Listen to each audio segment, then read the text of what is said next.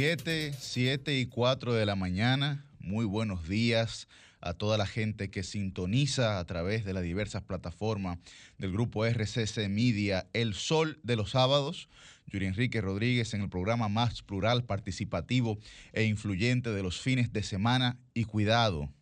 Muy buenos días, Milicen Uribe. Buenos días, Guarocuya Batista, Liz Mieses, Susi Aquino Botró, Pedro Manuel Casals, Ernesto Jiménez, Julio Alberto Martínez y Orlando Salvador Jorge Villegas. Muy buenos días, Milicen Uribe. Buen día Yuri, buen día a toda la gente que como cada sábado madruga con este, que es el Dream Team de la radio, el programa más influyente, diverso y plural de los fines de semana y como siempre decimos, y cuidado. Hoy sábado con muchísimas informaciones. Como de costumbre, quiero comenzar saludando a nuestro mega equipo de producción. Recordar que el mismo está liderado por nuestra productora general, Jennifer Peguero. De igual manera está ahí Humberto. Humberto siempre está en los controles de este sol de los sábados. Y Jovita, que es la persona que hace posible que nuestros videos estén de manera inmediata en YouTube. Yuri, recuerda un poco las frecuencias por las que la gente puede sintonizarnos. Así es, a través evidentemente de la 106.5 FM, la más interactiva en Higüey, Santo Domingo, 92.1 FM en todo el Cibao la 94.7 FM en el sur y en el este, y la 88.5 FM en Milicen en Samaná.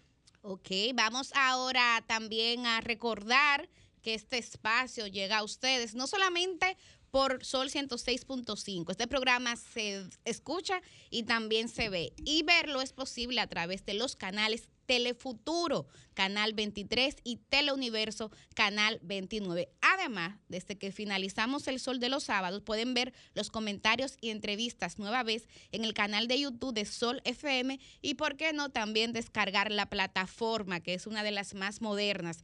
Y hablando de plataforma, Yuri, yo creo que hay que darle la palabra a nuestro compañero Guarocuya Batista, alias El Guaro, quien está conectado a través de la vía Zoom. Guarocuya, buenos días.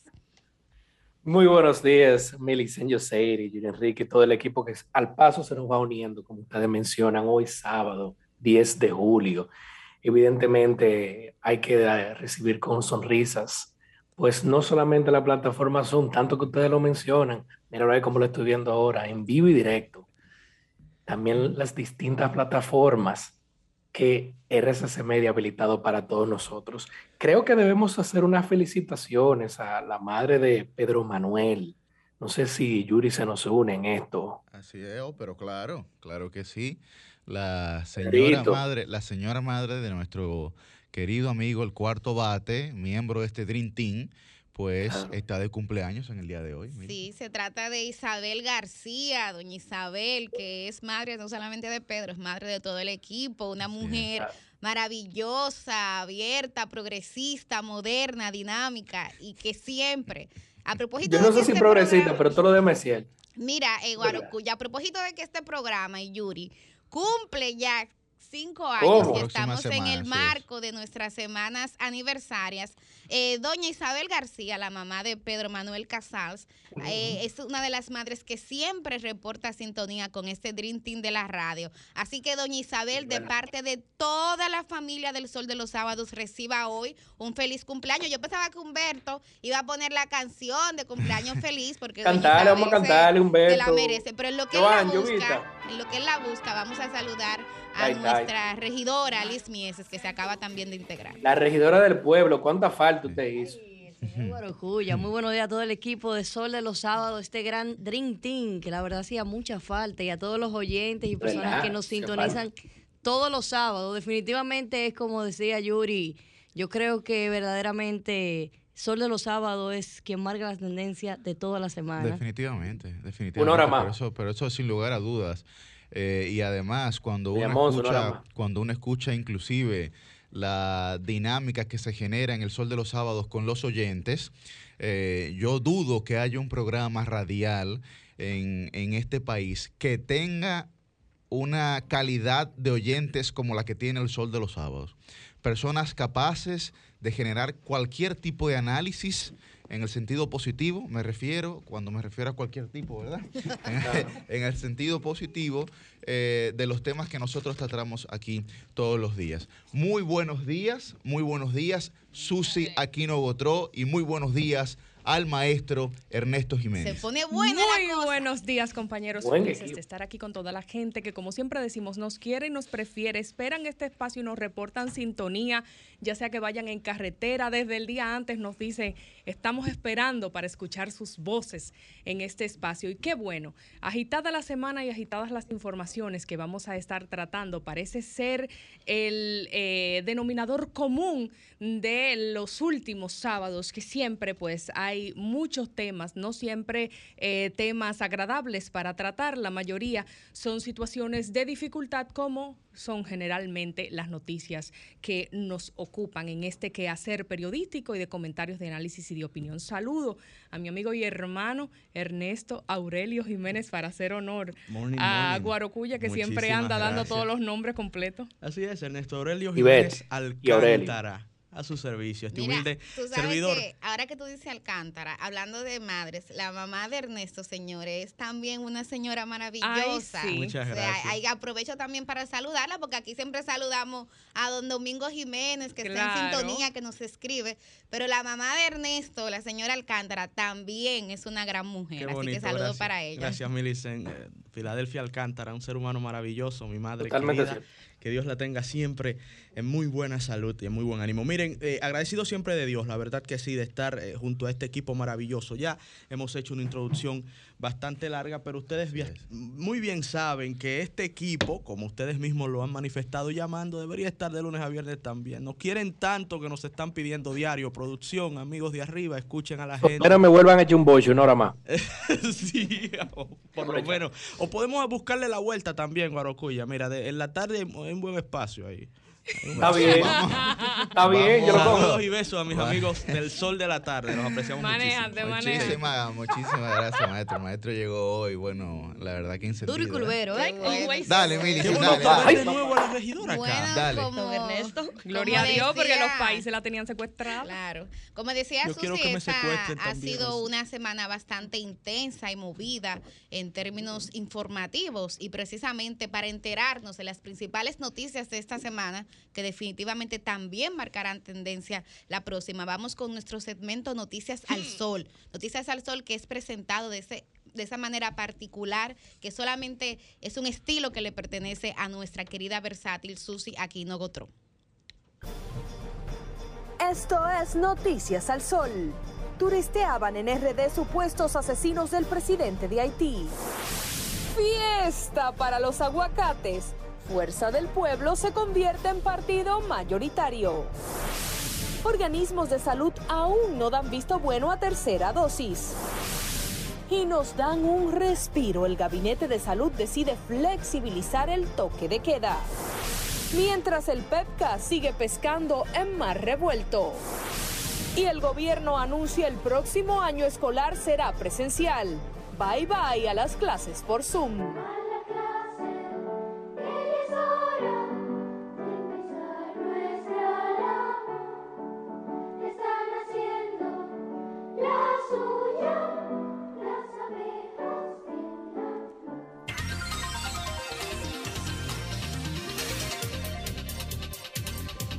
Bueno, definitivamente la noticia que marcó tendencia esta semana por encima de las demás eh, ha sido el asesinato del presidente de la República de Haití, por demás país vecino de la República Dominicana, Jovenel Mois. Hasta el momento han ocurrido algunos apresamientos en Haití, se visualizaron supuestamente eh, unos mercenarios quienes, quienes estaban encargados pues de llevar a cabo el cometido de la vida. El presidente Jovenel Moïse, aunque ellos han dicho algunas declaraciones que no era para matarlo la intención, ¿no? Sino que simplemente era una especie de secuestro, de una, especie de captura, pero uno nunca sabrá o próximamente sabrá cuál fue la realidad de esos mercenarios al momento de penetrar la vivienda del expresidente fenecido ya Jovenel Mois de la República de Haití. Tú sabes que ayer, y, tengo que de hecho comenzar felicitando a la prensa colombiana que ha, hecho periodismo de investigación en relación a este tema. Ayer el periódico El Tiempo, que es uno de los medios que ha tenido acceso a los documentos que forman parte del expediente de este caso, eh, publicaba una versión, una versión que todavía está por confirmar, pero que no deja también de tener algunos elementos lógicos. Dice el periódico El Tiempo que un informante le habría dado una versión totalmente distinta a la que ha predominado ahora, que el hecho de que los autores de este crimen son unos mercenarios colombianos, que de hecho pasaron una parte de ellos, entraron a Haití vía República Dominicana y aquí estuvieron haciendo turismo. Vimos todas esas fotos, tanto en el Faro Colón como frente al Palacio Nacional. Eso, parece, Milicen, disculpa que te interrumpa, eso parece como una especie de guion montado yo no sé si usted ha visto las películas de Bourne eh, y e, ese tipo de películas, ¿verdad? Eso parece una película de Oliver Stone, JFK. Tú pones la foto justo el día después. unos mercenarios, entonces se tiran fotos, hacen un supuesto turismo. Se, parece mucho a, una historia verídica y pasada también que se dio de un personaje, se puede decir un personaje de nuestra historia a nivel mundial que sale en una foto en, en Washington, señores, en el Palacio Nacional de Washington. Y precisamente le han dado un toque importante a eso y es como tú dices, parece un guion de película, la verdad. Bueno, pues como parte de, de, ese guion, esa nueva versión apuntalaría a que no fueron mercenarios colombianos, sino personal de seguridad del mismo presidente quienes habrían perpetrado, este crimen. Dice el informante que tuvo acceso a documentos que dan cuenta que el grupo de colombianos llegó a la escena una hora después del asesinato del presidente. Recuerden que todos los informes dicen que el presidente Jovenel Moise fue asesinado a la una de la mañana. Sin embargo, supuestamente hay imágenes que muestran que los mercenarios habrían llegado entre dos y dos y media de la madrugada y que llegaron porque ellos estaban en esa zona contratados por empresas, por cuatro grandes empresas, justamente para reforzar la seguridad en el área. Digo esto, todo esto forma parte también de una versión que no tiene confirmación oficial, sí la publicó el periódico El Tiempo de Colombia. O sea, que esos mercenarios no, no habían ido a matar al presidente Jovenel Mois, sino a protegerlo y que y tanto así, bueno, dicen que ellos escucharon el tiroteo en la zona y como tienen formación militar, pues acudieron a ayudar. Y tanto así dice esta versión, repito, una versión preliminar que tendrá que confirmarse, que ellos inclusive fueron quienes ayudaron a trasladar a la primera dama. Martín Moise a la, al centro médico y que también ayudaron a que la hija de la pareja que estaba en la casa fuera trasladada a un lugar seguro. Señores, esto no está confirmado, pero es una versión que en, ayer, tanto en la prensa nacional como internacional, cobró mucho cuerpo. Lo que decían de los colombianos también es que son exmilitares, ¿no? Sí, que, son, son, militares retirados de precisamente de la, del ejército colombiano y que pues estuvieron... Se pudiera decir que son mercenarios hasta cierto punto. Quizá, lo que pasa es que la palabra mercenario tiene la connotación por el cometido que iban a, realizar, pero, pero no realmente porque lo sean. Bueno, en, el, en los reportes de prensa, el supuesto comando eh, se dice que se han identificado 28 personas que pertenecían al mismo, de los cuales 26 eran colombianos, 13 de ellos militares retirados, dos de ellos haitiano-estadounidenses y de esta cantidad, de estas 28 personas, 20 han sido apresadas, 18 colombianos, los dos haitiano-estadounidenses y tres resultaron muertos eh, a raíz de eh, pues los sucesos, de los hechos. Lo importante desde mi punto de vista que nosotros tenemos que señalar aquí, desde lo que nos compete como dominicanos, es eh, dejar bien claro y estar las autoridades bien pendientes de que hasta el momento, aunque se ha comentado que ellos vinieron primero aquí a República Dominicana y demás, como debe ser natural en un territorio donde se se comparten dos naciones, lo más lógico es que el que va a un país visite a otro y más cuando República Dominicana pues tiene algunas condiciones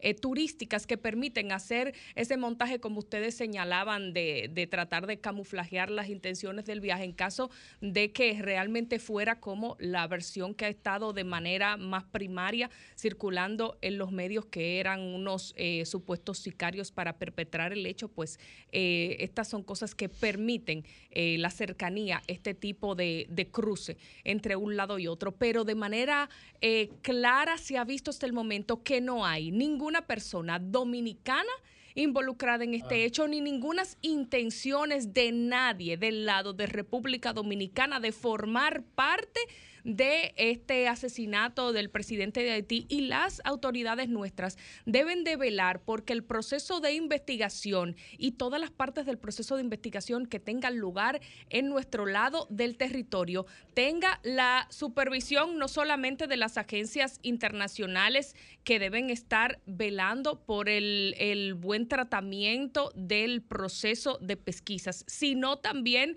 de que nosotros estemos vigilantes de que no sea manchado ese proceso por ninguna mala intención de tirarle responsabilidad a la República Dominicana en esta situación. A ver, yo siempre me guío de, unos pilares muy básicos cuando uno analiza este tipo de acontecimientos y recuerdo que estaba releyendo ayer como por quinta vez el Conde de Montecristo, el abate Faria, hablando con Edmond Dantes, le dice que hay una máxima jurídica muy, muy básica y es aquella de a quién beneficia, el, crimen. Entonces resulta que acá hay que ver qué ganaría la República Dominicana con un evento terrible como eso, que lo único que agrega es un elemento más de inestabilidad a la nación más pobre del hemisferio occidental, de la cual nosotros somos receptores de decenas o cientos de miles de migrantes, que también esto eh, nos propone una presión migratoria que complica estadísticas tan básicas como la mortalidad eh, materno-infantil. Empezando por ahí, ¿verdad? Entonces, la República Dominicana solo tiene que perder en un evento como ese. Ahora nos vamos a Haití. Hasta el momento, ¿quién ha sido el principal eh, beneficiado de todo esto que ha ocurrido? El pueblo llano no es. Fíjense lo que está pasando, inclusive lo están pagando con sangre. Desde el inicio en que, por supuesto, asesinaron al presidente, fue el principal hecho de sangre que detona la crisis que estamos analizando. A nivel fáctico, sabemos que hay una proporción muy pequeña a nivel oligárquico que el mismo presidente eh, Jovenel Moïse, antes de ser asesinado, había denunciado que estaba detrás de su cabeza. Inclusive él habló de unos empresarios del sector eléctrico, apuntándolos de manera directa. El presidente antes de ser asesinado. Lo digo en redes. a nivel político tenemos a un primer ministro que dos días antes de la muerte del presidente había sido destituido por un decreto del presidente y que al día de hoy ha sido inclusive hasta reconocido por los Estados Unidos de América como la persona con, la, con la capacidad, claro, institucional y real de asumir la transición. Me refiero a Claude Joseph. Entonces, cuando, que por cierto, el Senado haitiano eh, invistió a un presidente de la República. A Joseph Lambert. A Joseph Lambert. Pero resulta que Ariel, eh, eh, eh, Ariel Henry, que era el que había nombrado por decreto el presidente Jovenel Moïse antes de ser, evidentemente, antes de ser asesinado. Dos días. Dos días antes Resulta que el señor Ariel Henry manifestó a la prensa.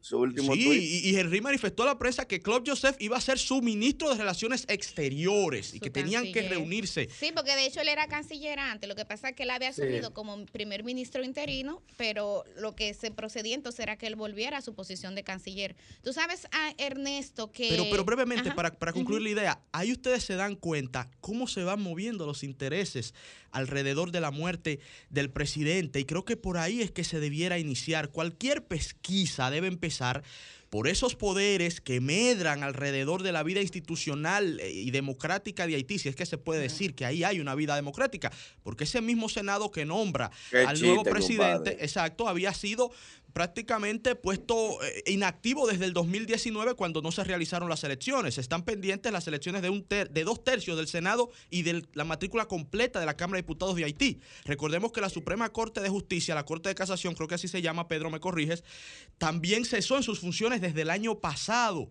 Pero se murieron cinco veces por COVID y está, en, informe, o sea, no hay, no hay, no hay funcionalidad.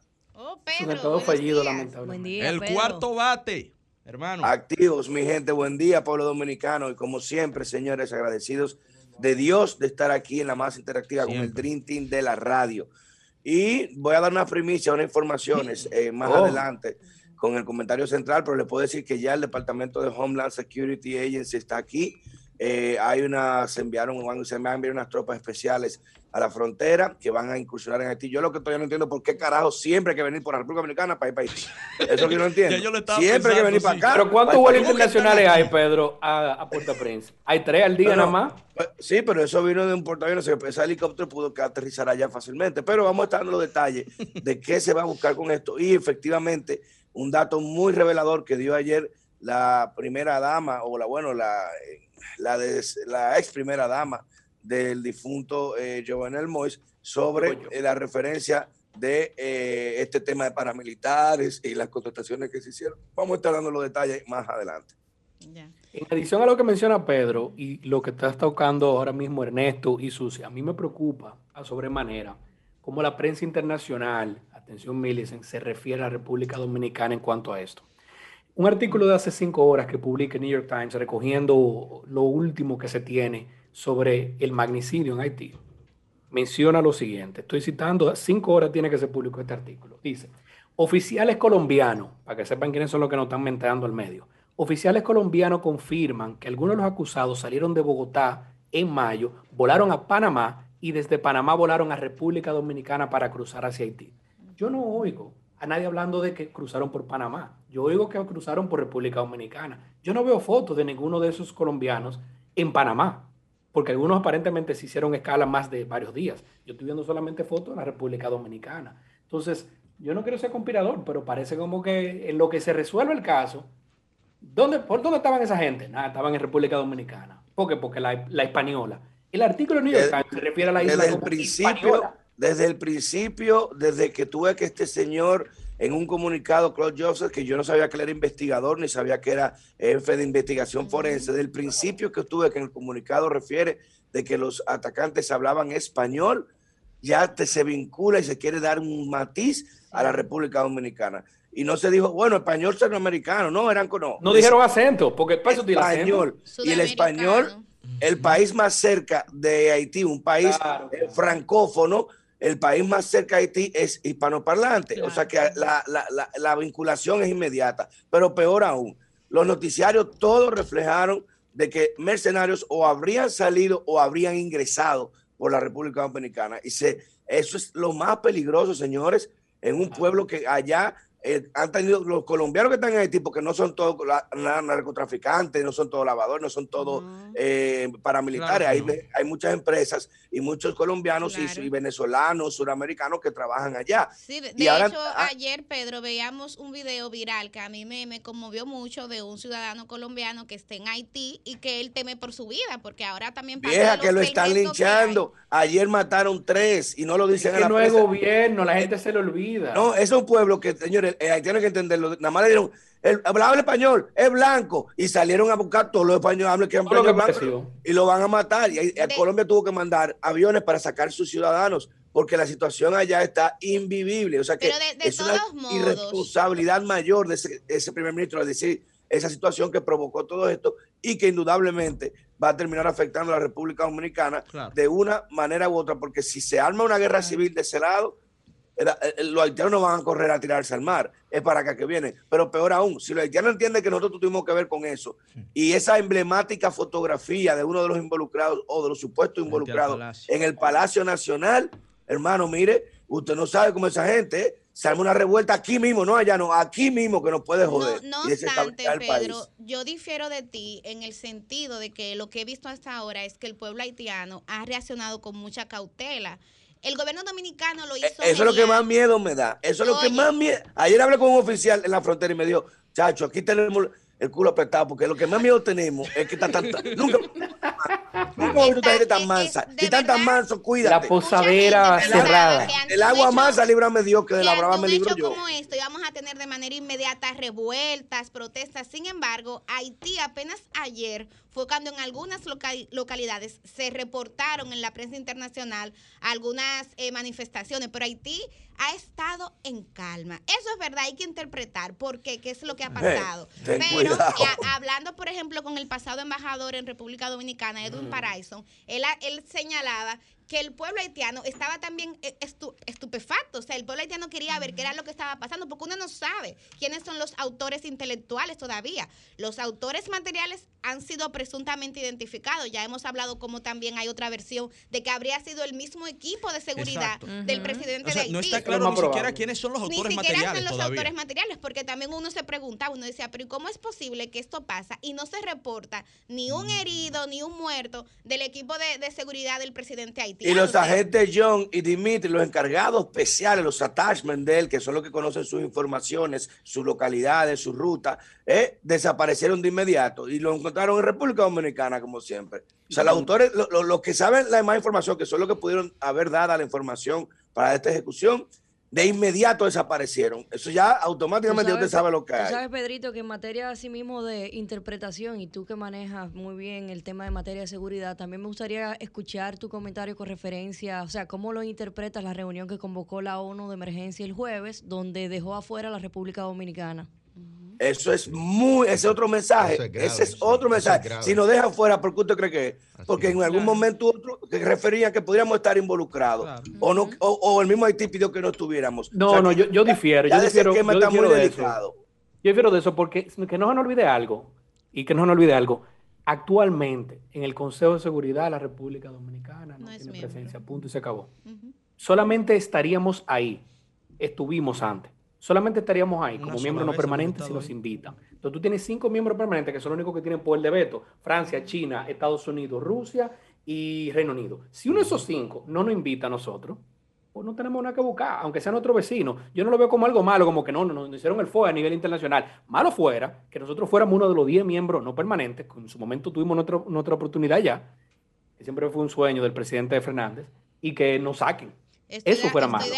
que aquí a la gente le gusta hacer tormenta sobre vaso de agua. Somos miembros oficiales. Pero, pero, el embajador, el embajador, el embajador de la República Dominicana ante Naciones Unidas, ante Naciones Unidas, dio unas declaraciones. el señor, el, eh, el, señor eh, apellido blanco él, eh, y presentó el profundo desacuerdo de la República Dominicana de que el Consejo de Seguridad se reuniera de forma privada.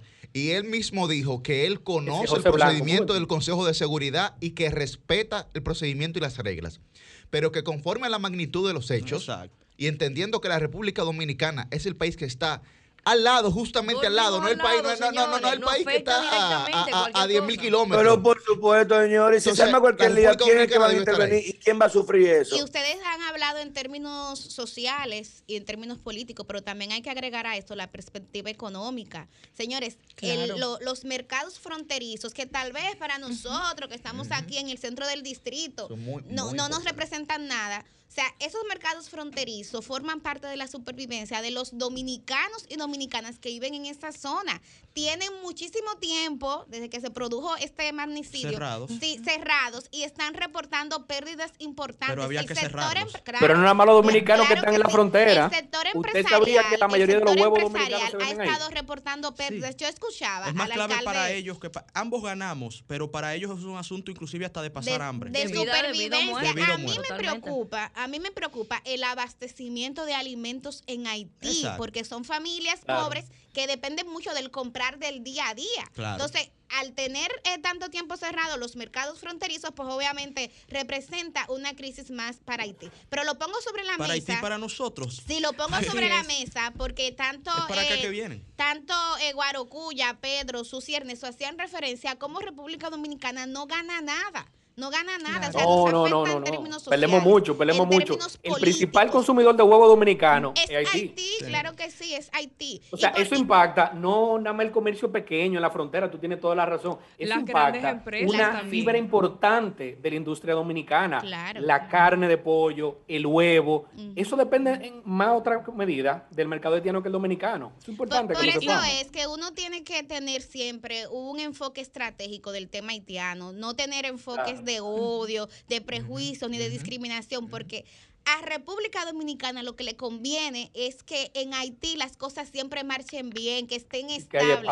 Ojalá, y, alguien me hacía la sugerencia, ojalá República Dominicana pudiera apoyar que se invierta más en Haití, tener capital fijo en Haití. se está haciendo. A República Dominicana lo que le conviene es que, Haití se desarrolle, señores. Y sobre todo, como bien tú señalabas, del impacto económico de ese mercado fronterizo que pues está generando estragos para el vecino país, pero también para el empresariado dominicano y una parte de la empleomanía local que se encuentra instalada en Haití. Aquí hay una gran cantidad de empresas importantes del sector industrial que, se encuentran allá y que han tenido que buscar la manera, inclusive eh, no solamente afectándoles la parte de la incertidumbre social, la parte humana que esto eh, puede generar, sino también las pérdidas económicas que esto representa y la logística para poder traer de manera inmediata todo ese personal que se encuentra o se encontraba, los que ya están en suelo dominicano, asustados en territorio haitiano ante esta situación. Son varias las empresas locales que tienen presencia allá y que hemos tenido información de que inmediatamente ocurrió el suceso, pues tuvieron que activar tuvieran eh, algún tipo de viabilización o no de parte de las autoridades de ver cómo iban a sacar su personal de ahí para que no se generara una situación lo, de voy, dificultad. lo voy a tratar inclusive en mi comentario sobre la visión que debe tener la República Dominicana en las eh, diversas aristas sobre el caso haitiano. Porque desde que primero la ONU se metió en Haití, ¿no? Con la famosa MINUSTAD, y antes era la, la Justad, ¿no? O sea, eh, eh, eh, una serie de intervenciones que supuestamente procuraban ayudar a, Haití, tanto en su nivel institucional como en el nivel de seguridad y de orden, y que evidentemente fracasaron. Inclusive los headquarters de la MINUSTAD estaban aquí en la República Dominicana, en el, en el parque ahí en, en el ITLA, ¿no? En el ITLA ahí por, por Boca Chica. Por Boca Chica, sí. Entonces, ahí, hay, el parque cibernético, correcto. Estaban las oficinas de la MINUSTAD eh, de la, en la República Dominicana.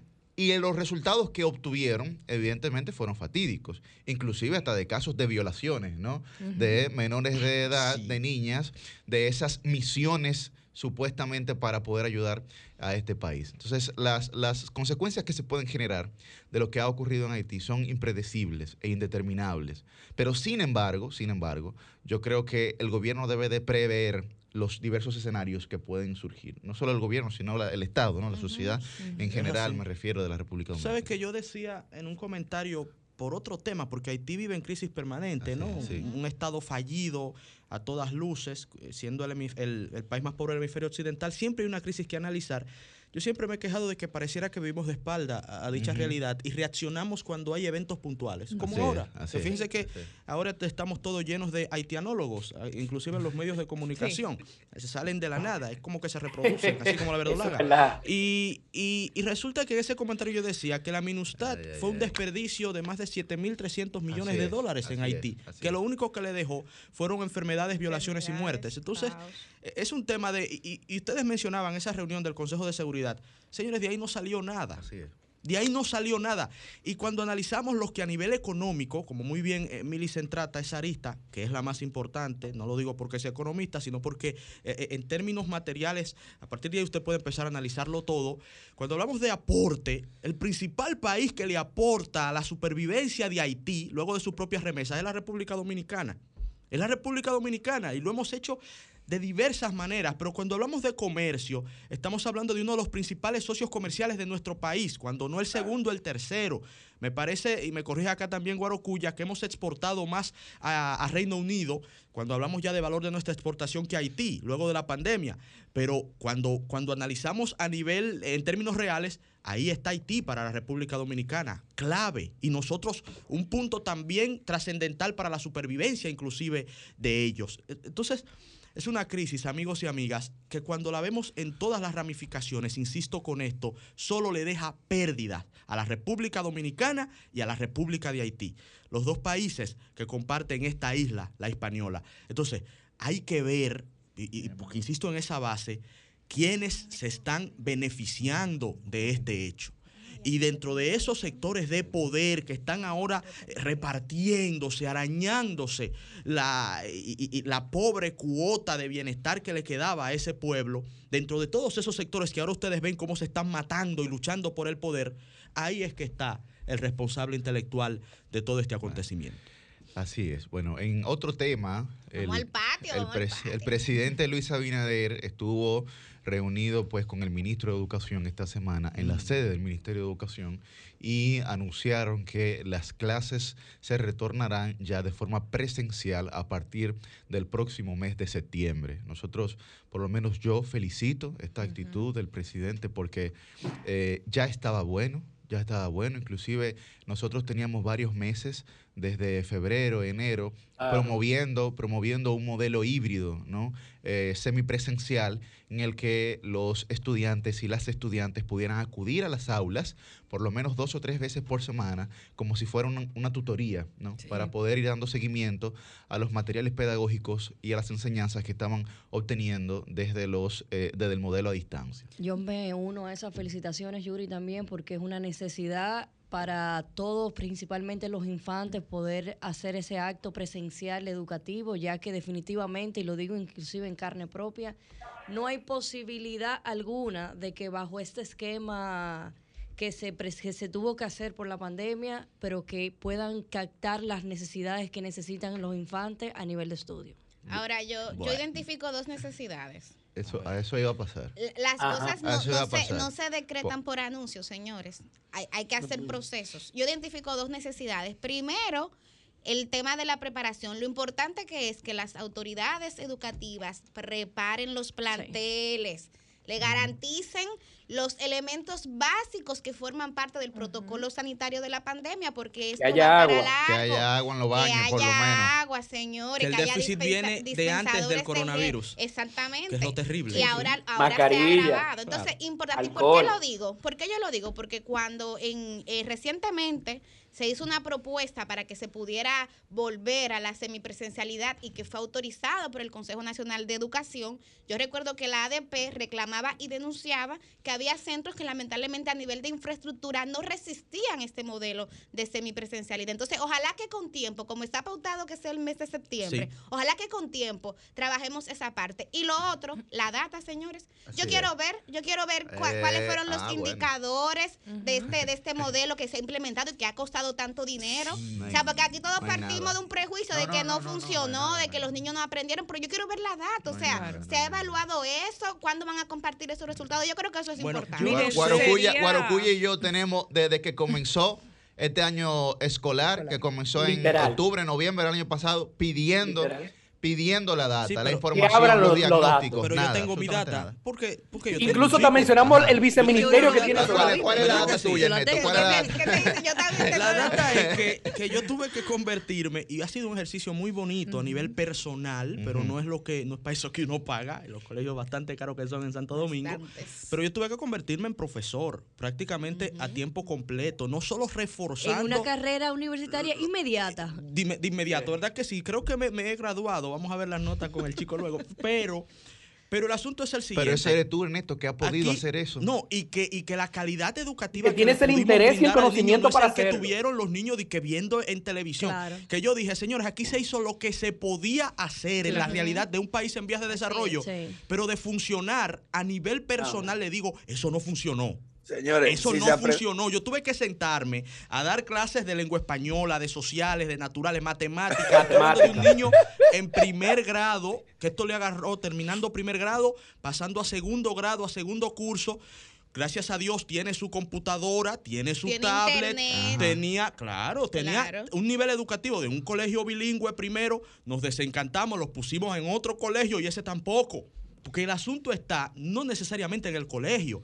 Es que con esa modalidad, piensen en un niñito de seis años, y y luego cumplió siete en pandemia, no aprenden igual. se pierden demasiados elementos educativos. pero, pero, si se aprendiera viendo televisión, yo fuera ingeniero nuclear. Papá y mamá, con todos los compromisos que tuvimos, y eso lo sabe todo aquel que tiene un chico en una edad similar a esa, al igual que, en este mismo elenco. Hermano, nos convertimos, tuvimos que sacrificar temas de empleo, tuvimos que sacrificar muchísimo tiempo, tiempo productivo, tiempo de calidad que uno lo aprovechaba jugando con el niño para sentarlo a dar pero, pero, pero, no, no, no, no, no, ahora, ahora, imagínate, ahora imagínate, ahora imagínate un niño. Entonces queremos los indicadores. Ahora, ahora imagínate de ese dinero brevemente, Yuri, del pueblo dominicano. El Estado tiene el deber de mostrarle al pueblo pero Ernesto, para qué sirvieron esos Ernesto, Yo te voy a plantear dos escenarios, yo te voy a plantear dos escenarios.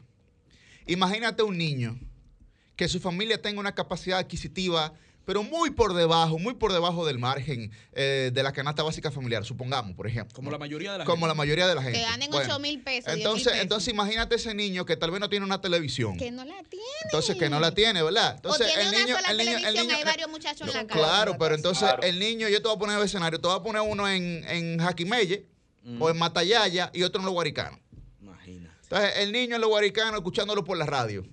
Pero una platanera que pasa cada cinco minutos, ¿eh? Una platanera cuál es el escenario de ese niño. claro. ¿En qué hábitat, qué hábitat se está generando el proceso, ese supuesto proceso de aprendizaje, porque es un supuesto proceso de aprendizaje. Y compadres que tampoco, para darte paso, sí. solamente hay compadres y madres que tampoco tienen el nivel formativo. Por un lado no, tienen el nivel formativo, pueden tener la voluntad, pero no saben cómo fajarse a resolver ah. el, pero, pero, contenido un padre, muy complejo. Un padre, que llegó, un padre que llegó a tercer grado y el niño está en sexto, ¿qué Exacto. hace? Señores, hay padres que fueron a la universidad y se graduaron y hay cosas que... que no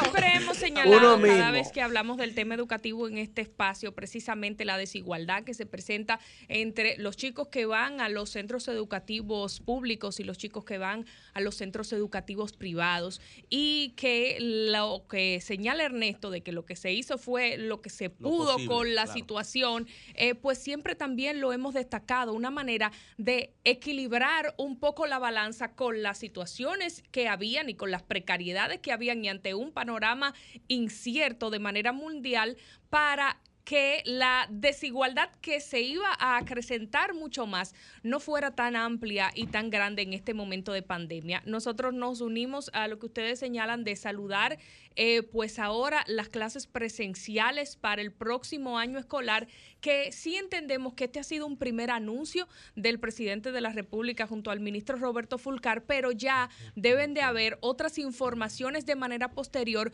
donde se detalle eh, de manera amplia el plan que va a haber para este retorno a las aulas de manera presencial. Sí se detalló en la rueda de prensa que eh, pues el presidente recibió un informe del conocimiento de los procesos de adquisición de bienes y servicios para el próximo año escolar, un informe también de la capacitación del personal docente, de los procesos de vacunación en la comunidad educativa y de los trabajos de mantenimiento y correctivos de las infraestructuras escolares y la continuación de dotación de alimento para todo el tema de la población escolar, así como estuvo el ministro de Obras Públicas del INE Ascensión detallando los niveles de atención que están dando a los planteles y eh, las acciones correctivas de 1.125 aulas nuevas. Entendemos que se necesita, como ustedes señalan, conocer esta data, conocer todas las informaciones que posee el Ministerio de Educación y que ya ha visto el presidente de la República y que necesita ver la población dominicana, pero también es importante que eh, se estén presentando de cierta manera estos informes a lo interno, aunque necesitamos que se conozcan a lo externo para que la población tenga algún tipo de tranquilidad de cómo se está manejando el proceso ante un panorama incierto que nos trajo esta modalidad a distancia un poco de manera apresurada porque había que hacer algo con el año escolar y ahora va a retornar el proceso. Si todos los muchachos van a ir al mismo tiempo a la escuela, ¿cómo va a ser la Pedro, que quiere, tiene una idea. oye, pero tengo media hora, hermano. Pedro, tiene una idea. Si se pudiera aprender. Ven a cabina, Pedro, ven a cabina, que somos muchos. No, le digan que vaya a cabina, porque yo tampoco estoy en cabina. Adelante, Si se pudiera aprender, si se, uno mismo, uno mismo, como adulto, y que uno es profesional y ustedes, cada quien tiene en su área, si se pudiera aprender uno viendo televisión, en, Discovery Channel o en History, yo fuera ingeniero nuclear. si pudiera aprender viendo televisión, yo fuera ingeniero nuclear. El punto de Big Man, ¿tú te acuerdas astrónomo, de eso? no se puede. El mundo de Big Man. Eso era durísimo. pero si nos estamos matando con la edad. Y lo decía el profesor de Otto no, y, y, y los japoneses del 4. Lo principal de la enseñanza no es el contenido, es la práctica y es la socialización del aprendizaje, de que el niño que quizás no sabe tanto que el otro, ve que el otro se fija, ve cómo lo hace. Esa socialización del aprendizaje es lo que adquiere que el conocimiento se pueda eh, eh, sostener y, adherir. Pero porque una profesora, tú, el que, el que ha visto los programas, póngase a ver la clase como era y esto, ¿y cuántos son dos por cuatro? O sea, no hay verificación, no hay retroalimentación. Y eso por más que tú quieras decir, bueno, que si funcionó, no hay, oye, ni en los más altos niveles, como bien explicaba eh, eh, Ernesto, las escuelas que tienen toda la, la, metodología para poder llevarlo, ni eso pudieron aguantarlo. Y los papás tuvieron que mandar a los hijos a la escuela, porque la, la, escuela privada puerta aquí no cerraron. No, todas se quedaron abiertas. Adquirieron su clase, hermano. No, no, llamemos Pero Pedro, tú que mencionas eso, ¿qué tú le dirías entonces a la ADP que se niega a abrir las escuelas? Eso son irresponsables. Son irresponsables porque ahora están pagando sin tener que salir. Ahora están pagando mucho más. Ah, es bueno cobrar de gratis. No tienen que bregar con muchachos, no tienen que bregar con una escuela con calor. Entonces, no es justo de que ellos, sacrificando a los niños, a iniciar las clases están en elecciones en la ADP. Mucho tiene que ver con política. Ah, tú me gusta eso. Yuri, tú sabes que me llamó mucho la atención que ahora en el tiempo que estuve fuera del país, precisamente en los Estados Unidos, en, en, Columbus, Ohio. Saludos, Maracuya. Tiene chocolatico. Es un campo, Liz, Columbus, ¿Tú estabas cerca? No, no, no, eso no. Columbus no es un campo. Columbus es una ciudad muy grande, tiene dos millones de habitantes. Ni de Orlando. Pero me llamó mucho la atención y al mismo tiempo, inclusive. Un campo en Baní. ¿eh? Exacto. Ah, Mira, cuidado lo que tú vas a hablar de Baní hoy. Yo puedo. Cuidado lo que tú vas a hablar de Baní. Tengo mitad de sangre sureña, nosotros podemos hablar de nosotros. Brevemente, brevemente. Me llamó la atención ver que donde estuve, que hay infantes que también tenían, para que vean, las clases, ellos no tuvieron clases presenciales, por lo menos lo que es Columbus, Ohio. Inclusive, el mecanismo que ellos llevaron la escuela pública allá, con ese, con ese círculo de personas en la cual yo estaba, niños desde 9 hasta los 14 años, fue un mecanismo también que yo dije, wow, pero esa data es bueno verla a nivel internacional para poder también ver los parámetros. Porque ¿Y cómo, nosotros, cómo ellos lo hicieron? Ellos tenían una plataforma donde solamente enviaban información y recibían información sin ningún tipo de interacción con nadie, simple y llanamente con la plataforma. Que a diferencia, y tengo que darle quizás el beneficio el, el, voto a favor de la República Dominicana, que es como decía Ernesto, se hizo lo que se pudo, pero dentro de lo que se pudo, el concepto radial y televisivo que implementó el Ministerio de Educación no fue que fue tan mal tampoco, señores, cuando tuve la en comparación con los otros. Es que eso no lo sabemos. O sea, hay que ver exactamente, debe de verse a nivel internacional para nosotros también poder medir. precisamente esto, esto es una apreciación de lo de la percepción que nosotros que se ha podido generar, ¿no? y que nosotros tenemos, pero realmente no, no tenemos una visión objetiva porque no tenemos... No sabe lo que pasó con sus chicos. Liz sabe lo que pasó con sus chicos. Yo sé lo que pasó con el mío, pero no tenemos indicadores fiables que nos diga a nivel general cuál fue el desempeño de un plan que, repito, era lo posible, pero a mí no me gusta conformarme con lo posible porque se me hace muy parecido a la mediocridad. O sea, uno reconoce que no se puede pedir lo imposible, pero no es sencillamente uno quedarse sentadito y decir, bueno, esto era lo que se podía hacer cuando sabemos bueno, está bien, vamos a dejarle por lo menos el beneficio de la duda. adelante, adelante. Un tiempo perfecto. Este es el momento para entonces el gobierno asumir eso. Adelante, 15 segundos, porque no solo de educación vivimos, también de justicia, solamente para actualizar. Si te gusta. anoche, a muy tarde de la noche, se terminó la, la, audiencia para revisar la medida de coerción a los implicados en el caso Antipulpo, informarles mm. a la audiencia del Sol de los Sábados que las medidas fueron ratificadas Esta sería vendría siendo casi la sexta ocasión en que estas medidas son ratificadas. ¿Cuánto tiempo se puede? Aunque hubo una flexibilidad en el sentido de dos imputados, el caso de Magalis Medina Sánchez, a quien ahora se le autoriza a poder salir dos veces a la semana en un radio de 500 metros. También leí en un periódico que a, a Freddy Hidalgo, pasado ministro de Salud, ese dato tengo que confirmarlo porque en otro periódico leí que no. Y por último, que hoy a las 9 de la mañana va a continuar la medida de, coerción en la en el caso Operación Medusa, cuyo principal implicado es el ex procurador general de la República. Vámonos para, la calle, para la calle. The people. Comunícate 809 540 165 1-809-200-1065 desde el interior sin cargos. 1-833-610-1065 desde los Estados Unidos. Sol 106.5, la más interactiva.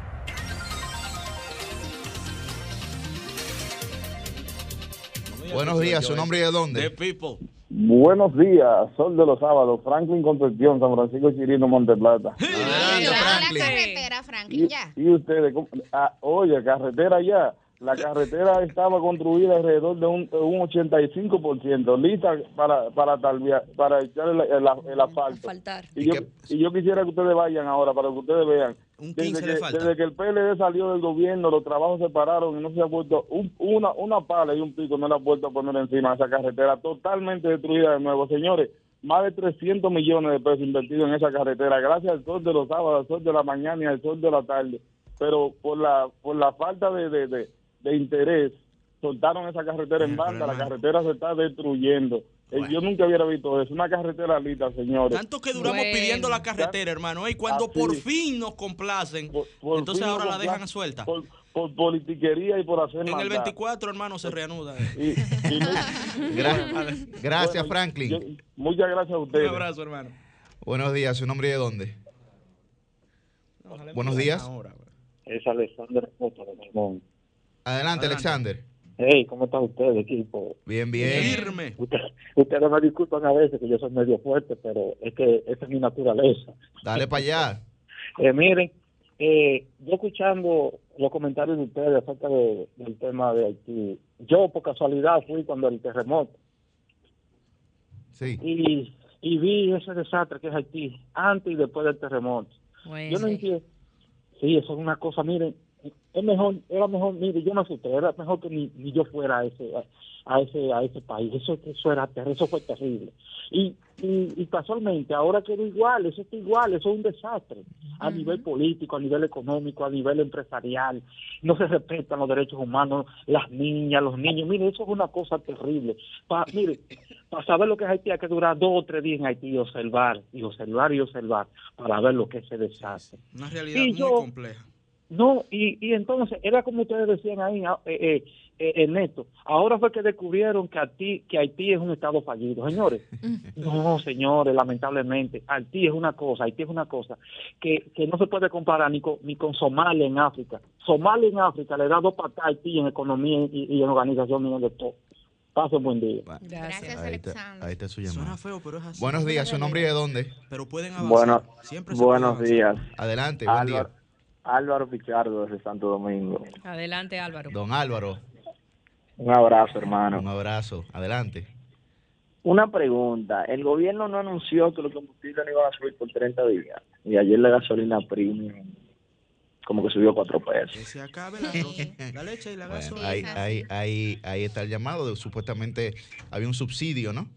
Eh, que el presidente había anunciado, pero definitivamente subieron ayer los, los precios de los combustibles. Ernesto seguro tendrá preguntas más adelante. Sí. Buenos días, ¿su nombre y de dónde? Me conocen. Sí, buenos días. Sí. Con relación al caso de, de Haití, mira, yo duré ocho años trabajando en Haití. A ver. De hecho, cuando el terremoto yo estaba allá. Y déjame decirte que desde esa vez del terremoto, eh, ahí fue que yo confirmé lo, lo diferente, que por no decir otra cosa, que es el pueblo haitiano.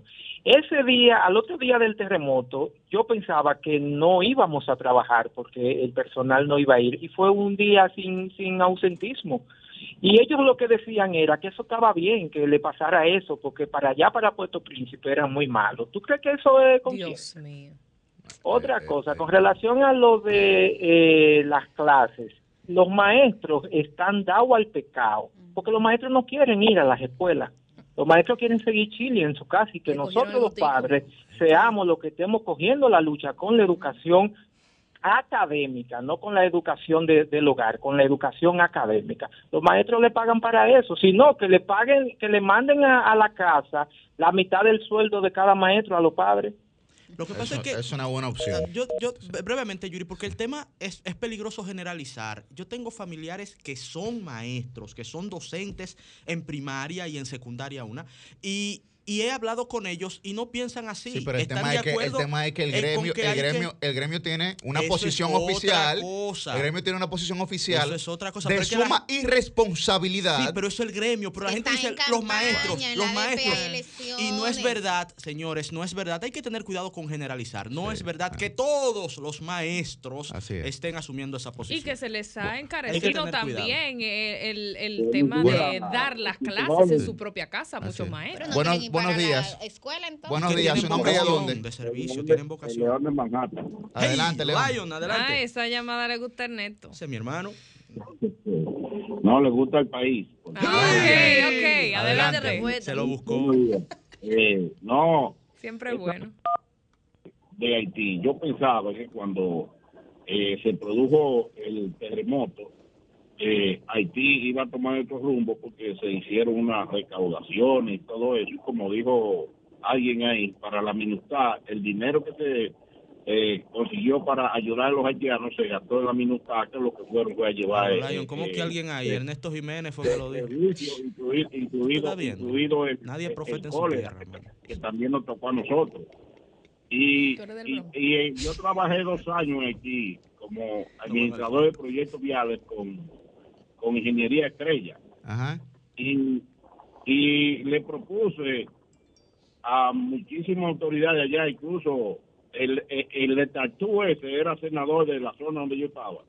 Y un día, como yo era jefe de, de, la zona norte, de, eh, siempre nos visitábamos y le dije, eh, lo que usted tiene que hacer una propuesta es, para que aquí se reporte en 10 años, que se distribuya en Haití 3 millones de estufas de gas el primer año subsidiado para todos los haitianos, pero tienen que ponerle un guay al lado porque los haitianos venden todo. Para que, y ustedes verán que en 10 años esto se, reforesta solo. Buenos días. Buen día.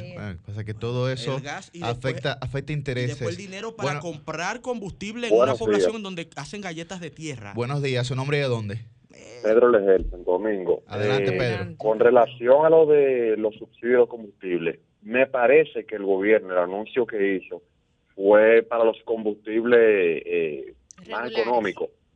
Eh, sería bueno que, que averigüen esa parte. Ah, ok, ok, bien. Gracias, gracias, Pedro. Mientras tanto, la gasolina. Buenos días, ¿su nombre de dónde? Y aquí de San Francisco de Macorís. Adelante. Eh, tengo para decirle al señor que llamó que los maestros no estamos trabajando, que eso no es así. Eh, nosotros los maestros estamos trabajando demasiado. Al contrario, este año vale por 10. Por 10 años escolar. Porque tenemos que estar llamando a los estudiantes para que se pongan al corriente. Todavía, todavía hay estudiantes que ni siquiera han trabajado el primer mes. Sí y uno ayudándole y ayudándole y llamándolo a ellos para que ellos puedan ponerse al corriente. Nosotros los maestros estamos locos por llegar a las aulas, porque en las aulas uno explica una sola vez, pero dando la clase virtual hay que explicar, 400 estudiantes son 400 veces y quizá el doble por los padres. Para que puedan entender. No, y hay papás gracias, que dicen, Gracias por su llamada. Mire, profesor, hasta la cuenta de esto yo necesito usar mi teléfono. me tengo que bueno, Es verdad. Yo creo que la situación es difícil. Vámonos con una última llamada. Buenos días, ¿su nombre y de dónde? Buenos días, mis jóvenes. Ceneida. Adelante. Buenos días, país. Ceneida Guzmán, Santo Domingo Norte. Queremos, eh, periodistas, que vemos estos días, señores, muy gris, triste, porque no solo está pasando problema mundial con la pandemia, sino también con personas que se dedican a la maldad, eh, ¿me entienden? a, a, destruir una persona, tanto verbal como eh, físico. Y tenemos que seguir orando y ayudando a lo que estamos trabajando, por ejemplo, los comunitarios, que vivimos siempre trabajando, pero que no se nos toma en cuenta. Igual que también los profesores, que también algunos, eh, no todos generalizados, pero muchos eh, dan clase, pero muchos son, le gustan la maldad, le gustan quemar alumnos, nada más por cualquier cosa. Por ejemplo, me estoy refiriendo a las universidades. Por ejemplo, la UAS. Eh, hay profesores muy buenos, claro, profesores que son malos y que esos profesores tienen que llegar a, para que le den unas charlas para que sean más humanos. y, en el, en el entorno de, ustedes que están hablando de la educación, tenemos todo también que cooperar y también con este mensaje que fue muy positivo que mandó el presidente de la República Dominicana con la vacuna. Muchas gracias. gracias, Sobre el tema de los combustibles, busqué la información y precisamente dice que el, el subsidio va a abarcar solamente la gasolina y el gasoil regular, así como el gas licuado de petróleo. Necesitan mejorar la comunicación. el, el, octanaje de los combustibles aquí, del premium, es bajito. Imagínese el regular. Eso, más, claro. ¿Cómo se llama lo que le echan? Eh, aditivo. El aditivo. Cambio fuera. El sol de los sábados. El sol de los sábados. El sol de los sábados. El sol Sol 106.5, la más interactiva. Una emisora RCC Miria. Sol 106.5. El sol de los sábados.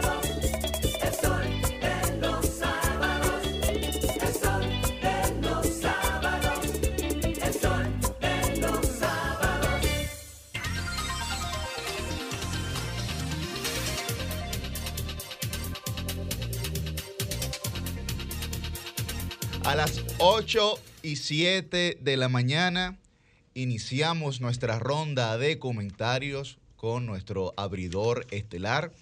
Él es Guarocuya Batista Kundjar. Muy buenos días, mi querido coordinador y a todo el equipo. Hoy, 10 de julio, sábado. Ya iniciamos con el conteo, pero de todas maneras hacerle la llamada a Yuri cuando estemos cerca de los 7 minutos, hágame seña, por favor. A todos los que nos escuchan, quiero hoy hacer un comentario un poco distinto. Quiero llamar la atención particularmente de nuestra productora y de Millicent, que me escuchen, porque lo que voy a decir, debido al tema que nos ocupa, quizá no es común, y si está mal, pues luego no lo subiremos el video a YouTube. Pero yo debo ser muy abierto con, como dominicano que me encuentro temporalmente en el exterior. Yo quiero contarles a ustedes lo que pasó en el 1791.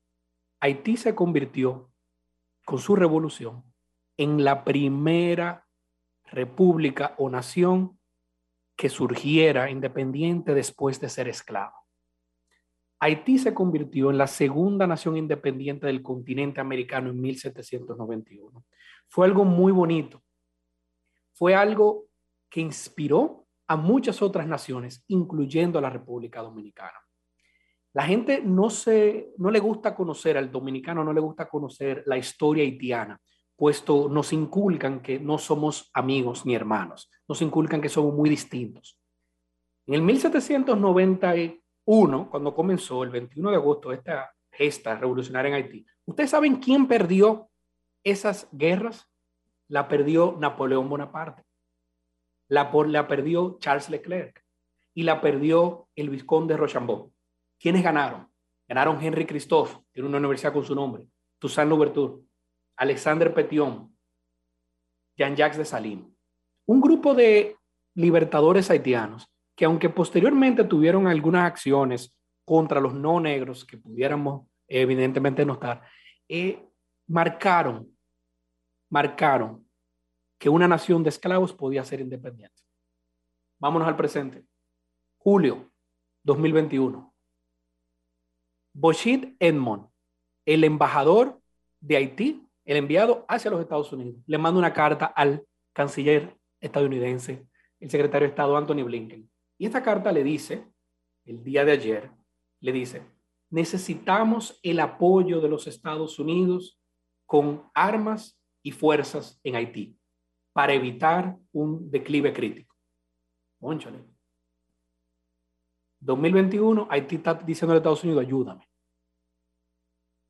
Vemos que en el día de ayer hay toda una serie de mezcolanza de telenovela, de si eran colombianos o no, si hablaban español o no, una historia ya posteada en varios medios de fotos de estas personas supuestamente involucradas estando en la República Dominicana. Todo pareciera como que hay un interés de que no se sepa lo que ha ocurrido.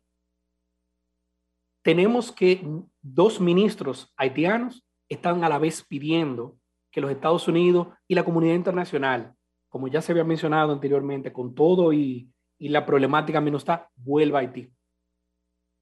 Andrés Oppenheimer publica ayer en el Miami Herald Haití necesita una nueva fuerza de paz de las Naciones Unidas.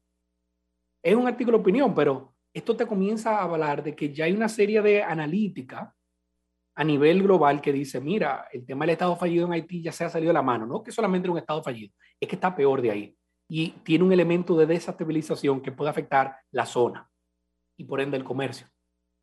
El día de ayer, acá en el patio, muy de acuerdo con el, nuestro canciller, Roberto Álvarez, quien dice que está preocupado sobre el peligro real que hay de la somalización de Haití. Y dice que se necesita una presencia internacional y robusta. Me gusta el adjetivo, robusta. Es decir, ya Estados Unidos ha enviado agentes del FBI para ayudar a investigar debido a la presencia de dos haitianoamericanos. Pero eso no es una presencia internacional robusta. Le preguntaron al canciller, ¿usted entiende que debe ser Estados Unidos? Y él dice, no, esto debe de venir de Haití. Me gustó mucho. Cualquier misión de este tipo tiene que venir de Haití, pero ya Haití la está pidiendo. Entonces esto me trae a esto. Vamos a pedirle a Llovita que brevemente coloque dos imágenes. Estas son dos imágenes, regresamos atrás en el tiempo, para que nos sirvan de guía.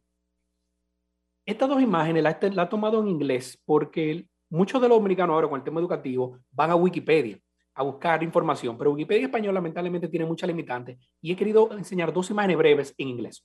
La primera que pueden ver habla sobre la guerra de la reforma. Esta fue la primera guerra de la revolución civil mexicana. ¿Sabía usted, pueblo dominicano, que Benito Juárez, ese gran líder y presidente mexicano, tuvo la ayuda militar directa de los Estados Unidos de América en su guerra de independencia? Si Estados Unidos no se mete a apoyar a Benito Juárez, entre Santa Ana y el resto de los insurgentes, y se lo haga, México no fuera México. Entonces, Llovita, coloca la segunda imagen, la que más larga. A la gente se le olvida que en la guerra hispanoamericana, Estados Unidos tuvo una participación directa, directa, apoyando en armas, en fuerzas y en logística a Máximo Gómez, Demetrio Duani y Calito García. Cuba no fuera independiente si Estados Unidos no se mete a pelear contra España. Emiliano Aguinaldo y Antonio Luna. Filipinas no fue independiente si Estados Unidos no se mete y pelea contra España. Y muchos americanos que, fallecieron ahí. Entonces, estamos hablando, esto era el presidente eh, William McKinley y luego Teddy Roosevelt. Y ya con esto traemos más cercano al patio. República Dominicana sufrió de eso, dos intervenciones. Pero aquí no nos hubiéramos salido de Trujillo si no hubiera sido con una participación clave de Estados Unidos. Entonces, vamos aterrizando con esto. Busquen, por favor, pueblo dominicano, lo que fue la resolución del Consejo de Seguridad de las Naciones Unidas 940. 940 de julio del 94. Julio del 94. Estamos en julio del 21. Esa fue la resolución del Consejo de Seguridad que autorizó que por el régimen militar y el cambio que había en Haití, autorizó a los Estados Unidos entrar para restaurar la presidencia de Jean-Bertrand Aristide. Y con esto concluimos con el comentario. La iniciativa de la tercera frontera. Estados Unidos, después de Canadá y México, su tercera frontera el Caribe. Por el beneficio de Estados Unidos, por el beneficio del millón doscientos de haitiano-americanos que existen y por la necesidad de la paz y el comercio de la región, Estados Unidos tiene una responsabilidad moral y completamente cívica de entrar en Haití. Y República Dominicana debe hacer todo lo posible porque eso se dé, sea solo o con todo el continente americano. Haití necesita del mundo y hoy más que nunca Estados Unidos debe intervenir por la paz. Haití. Cambio fuera.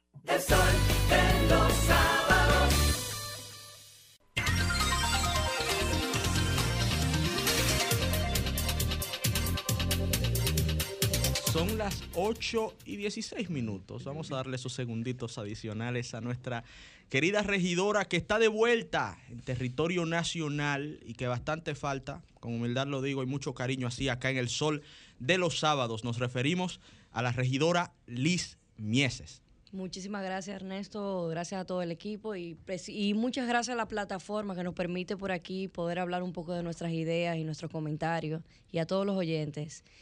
Eh, bueno, la verdad es que yo vengo con dos comentarios lo más breve posible, entre ellos y el principal es el tema precisamente de lo que hablábamos anteriormente, que es la educación en la República Dominicana y la educación en el mundo, en cómo, cómo a raíz de esta pandemia van a resurgir todos los infantes a nivel de educación desde la primaria. Y hablo de esto porque precisamente ya que el presidente dio hizo su comentario con relación a la apertura en septiembre de todas las aulas a nivel presencial. Creo que será presencial y parte también semipresencial con referencia a lo que es la educación.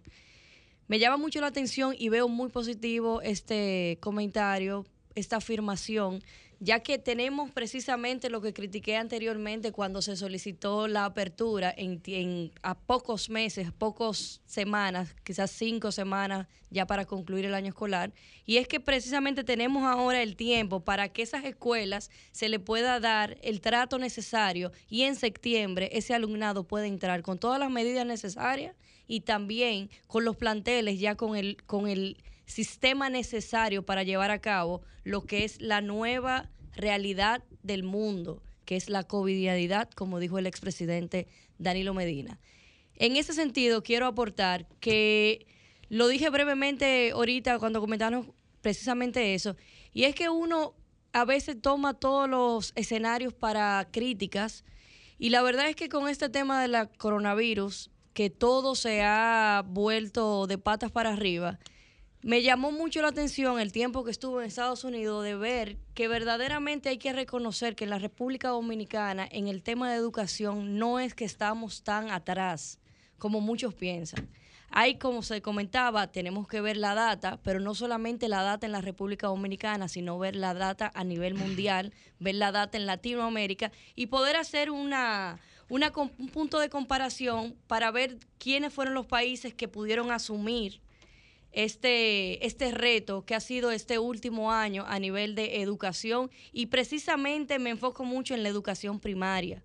Eso, esos cursos que son fundamentales, lo que son el primero, segundo, tercero y cuarto de básica, que son los que marcan a todos los niños a llevar verdaderamente una vida estudiantil a favor, con mejoría. Eso yo creo que eso es lo fundamental, del primero al cuarto de básica.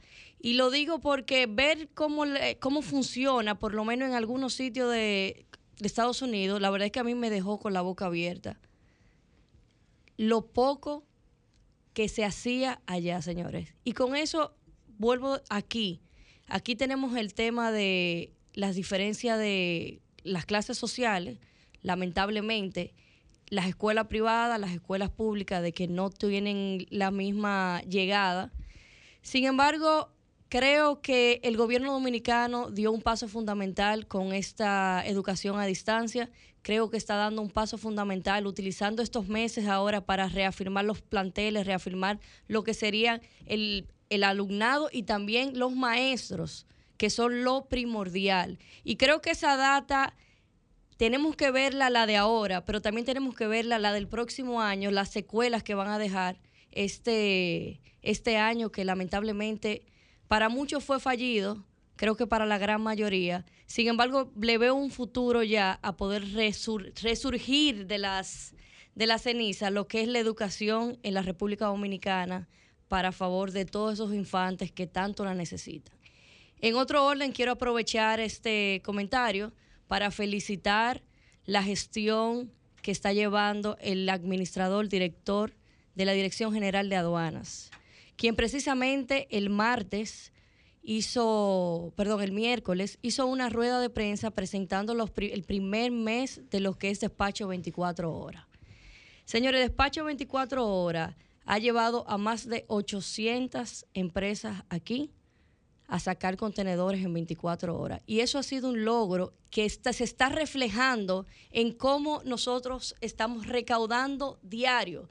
Todas las metas se están cumpliendo y pasando por mucho. Metas impuestas por el Ministerio de Hacienda y metas impuestas inclusive por la misma dirección de aduana, la estamos pasando, lo que nos está ayudando a nosotros a poder elevar el esquema de economía, lamentablemente, a ver, a ver cómo eh, por esta vía tenemos por lo menos algo de donde respirar, que las recaudaciones aquí han aumentado cuantiosamente vía aduana. Y quiero felicitar a Eduardo Sanz Novatón por esa tremenda gestión que está haciendo e impulsar a los otros directores y ministros de que de una especie de competencia sana para que ver si podemos llevar este gobierno, este levantar esta economía con la misma forma como está haciéndolo Eduardo Sanz Novatón. Cambio fuera.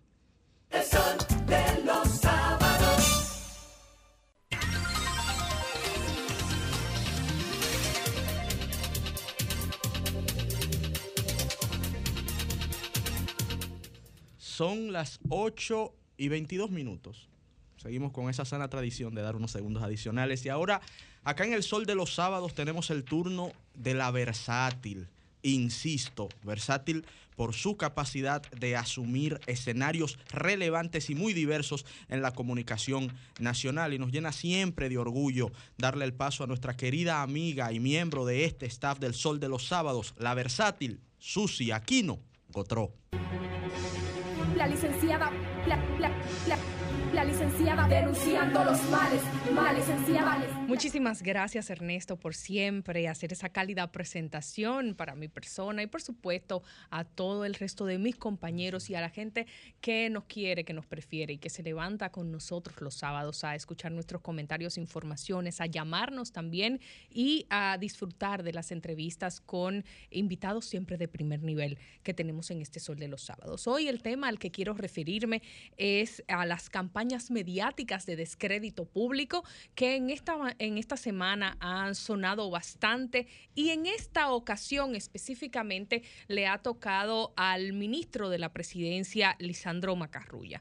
Quiero referirme a este tema porque tiene varias informaciones que han surgido a lo largo de la semana y que debemos de ir analizando eh, de una manera objetiva y viendo, por supuesto, las, eh, los diferentes intereses que a veces se tejen eh, con una presencia o una apariencia de que son buenas intenciones en pro de buscar lo mejor para el país. En pro de estas supuestas buenas intenciones, lo primero que surgió fue una noticia falsa, una nota de prensa falsa. Como periodista considero grave que se eh, posicione en diferentes portales en noticiosos, en diferentes portales web informativos, la nota de prensa supuestamente proveniente de la Dirección General de Ética e Integridad Gubernamental, alegando que eh, su directora, doña Milagros Ortiz Bosch, le pidió eh, de manera enfática a la procuradora Miriam Germán y por ende a todo el Ministerio Público que realizara una investigación exhaustiva al ministro de la presidencia. Esto fue desmentido, es algo que nosotros dentro de la profesión tenemos que llamarnos a la reflexión de cómo se permite que este tipo de cosas pase. Cuando usted le llega una nota de prensa, lo primero que debe hacer es validar que la persona que la envía sea el encargado de comunicación de esa institución o el encargado de prensa o la persona eh, destinada para esas funciones y no publicar alegremente por eh, dar el palo informativo para que luego salgan a embarrarlo y hacerle ver eh, su error. Esto se da por la supuesta sobrevaluación, eh, es la acusación, la supuesta sobrevaluación en la construcción de la cárcel de la Victoria, porque muchos de nosotros sabemos que Lisandro Macarrulla y su familia tienen empresas de construcción y estuvieron participando en este proceso de la misma. Y esto es lo que se alega. La otra información, pues luego la dio él de manera inmediata, donde emitió unas declaraciones señalando que él y su familia se han manejado de una manera transparente, vertical, honradez, pero lo más importante no es lo que él pueda decir de él y de su familia, porque uno siempre va a hablar de manera positiva de uno mismo, sino que se puso a la disposición de eh, la justicia y de los procesos de investigación y que estaba dispuesto a someterse a cualquier escrutinio. Eso es lo más importante y lo que debemos tomar en cuenta, porque a veces entendemos que en un proceso donde las personas son cuestionadas, lo que tenemos es que salir a decir que eh, son ataques políticos, que son malas intenciones y demás. No hay nada que mate un ataque político o una mala intención que las pruebas fehacientes y la disposición de la persona a ser revisado de pe a pa de que no ha hecho nada incorrecto. Entonces, esto sí es un eh, acto que debemos tomar en cuenta y debemos velar porque se haga de esa manera, que no importa si es el más alto funcionario del Estado dominicano o el del nivel más humilde, el proceso se cumpla como debe de ser. Otra información que surgió a raíz del hecho fue el espaldarazo del sector empresarial, que es sumamente conservador y lo sabemos y que no le gustan los temas de escándalo. En momentos de escándalo regularmente prefieren tomar un lado y dejar que el proceso eh, corra su debido caminar. Pues el presidente del CONEP, Pedro Brache, y el presidente de la Asociación de Industrias de República Dominicana, Celso Juan Marrancini, defendieron la trayectoria de vida o destacaron la trayectoria de vida del señor Macarrulla y pues eh, dieron su voto de confianza y su respaldo en este proceso y que se, se circunscribían a las declaraciones que él dio y a la disposición en la cual se puso que ya acabamos de mencionar. Y luego entonces se identificó, gracias al abogado, uno de los abogados del ministro, eh, Miguel Valerio, a dos dirigentes, uno del Partido Revolucionario Moderno y uno del Partido de la Liberación Dominicana, como los encargados, los responsables de una campaña injuriosa, así lo dijo el, abogado, contra el ministro de la presidencia. Y esto quiero decir es un arma de doble filo para ambas organizaciones políticas o para ambos segmentos de las organizaciones políticas que estén dando paso o aprovechándose de esta situación que no debe ser un juicio mediático, sino que debe tener su curso normal. ¿Por qué? Porque si usted por diferencias en su partido que está ahora en el gobierno o por querer hacer oposición y aprovecharse de eh, este momento y sacar partido del mismo, se pone a estar orquestando este tipo de situaciones, que sí es cierto, hay que respetar la libertad de expresión de cada quien, como han señalado eh, quienes han querido defender las acciones de estas dos personas, hay que respetar la libertad de expresión teniendo en cuenta el costo político de estas acusaciones alegres. Acusaciones alegres que también se hicieron en la pasada gestión contra los miembros de la pasada gestión del pasado gobierno, que continúan también acusaciones contra personas de la pasada gestión en este momento. Entonces no podemos querer pedir un debido proceso para algunas personas porque me favorece y para otras entonces le quiero sacar provecho político y estar afilando entonces cuchillo para mi propia garganta. No podemos ser doble estándar y doble estándar para lo que me conviene una cosa y para otra no. Entonces nosotros tenemos que ver que estas campañas de descrédito público, que yo no las apoyo para nada porque sé lo ruin que es este tipo de actitudes, porque sé lo doloroso que son, porque sé lo alegre de muchas personas que les gusta estar criticando cuando les conviene y cuando no les conviene, entonces quieren hacerse las víctimas.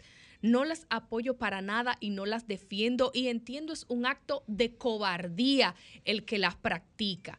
Es un acto de cobardía porque aquí a todo el que pertenece a una gestión de Estado se le quiere señalar de corrupto y se le quiere señalar de una persona inmoral y que comete actos que están reñidos con la ley. Por eso muchas personas no quieren, y lo he señalado varias veces en este espacio, dedicarse a la actividad política, porque usted tiene toda una vida, todo un trayecto en el sector empresarial y ahora viene a ser eh, o a intentar ser manchada su eh, caminar, su transitar por la vida pública simplemente porque decidió aceptar un puesto en el Estado. Entonces luego, cuando solamente tengamos personas sin vergüenzas manejando la cosa pública, no nos quejemos, porque somos los primeros que salimos a despotricar y a tirar la honra de cualquiera por el suelo, que antes fue contra las personas del Partido de la Liberación Dominicana y ahora está siendo para las personas del Partido Revolucionario Moderno y en general está siendo para todo el que se dedique a la actividad política. Entonces vamos a nosotros intentar tener una actitud un poco más equilibrada para que podamos tener personas de amplio trayecto en el accionar público, en, el, en la vida pública, perteneciendo a los diferentes organismos que nos dan la oportunidad de servir al Estado dominicano. El sol de los sábados, el sol de los sábados, el sol de los sábados, el sol de los sábados. Sol 106.5, la más interactiva. Una emisora RCC Miria. Hay momentos que se quedan con nosotros por toda una vida, como ese desafío que por fin dominas, como ese paso tan importante que das junto a la persona correcta, o como ese primer amigo que nunca deja a tu lado. Así también se quedan los fondos de tu pensión contigo. En AFP Popular creemos en esto y por eso trabajamos cada día en fortalecer las bases para el futuro que mereces. AFP Popular, confianza absoluta.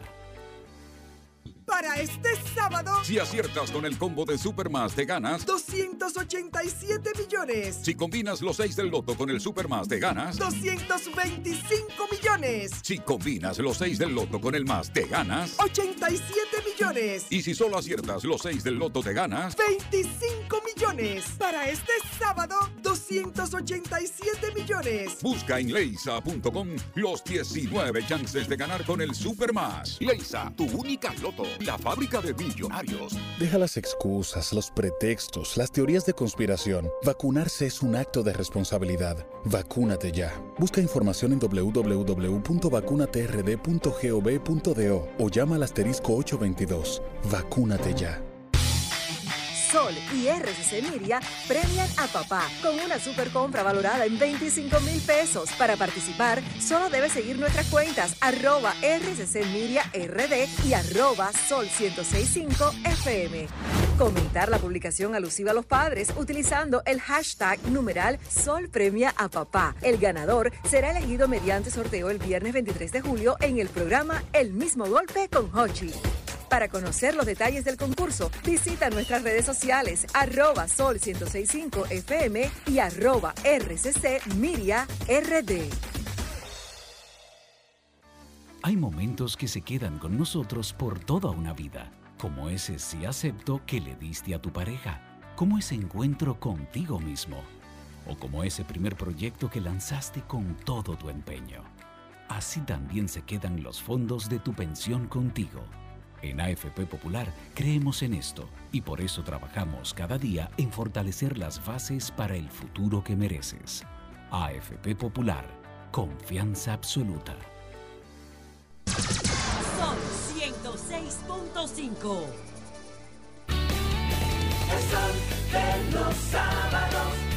El sol de los sábados. El sol de los sábados. El sol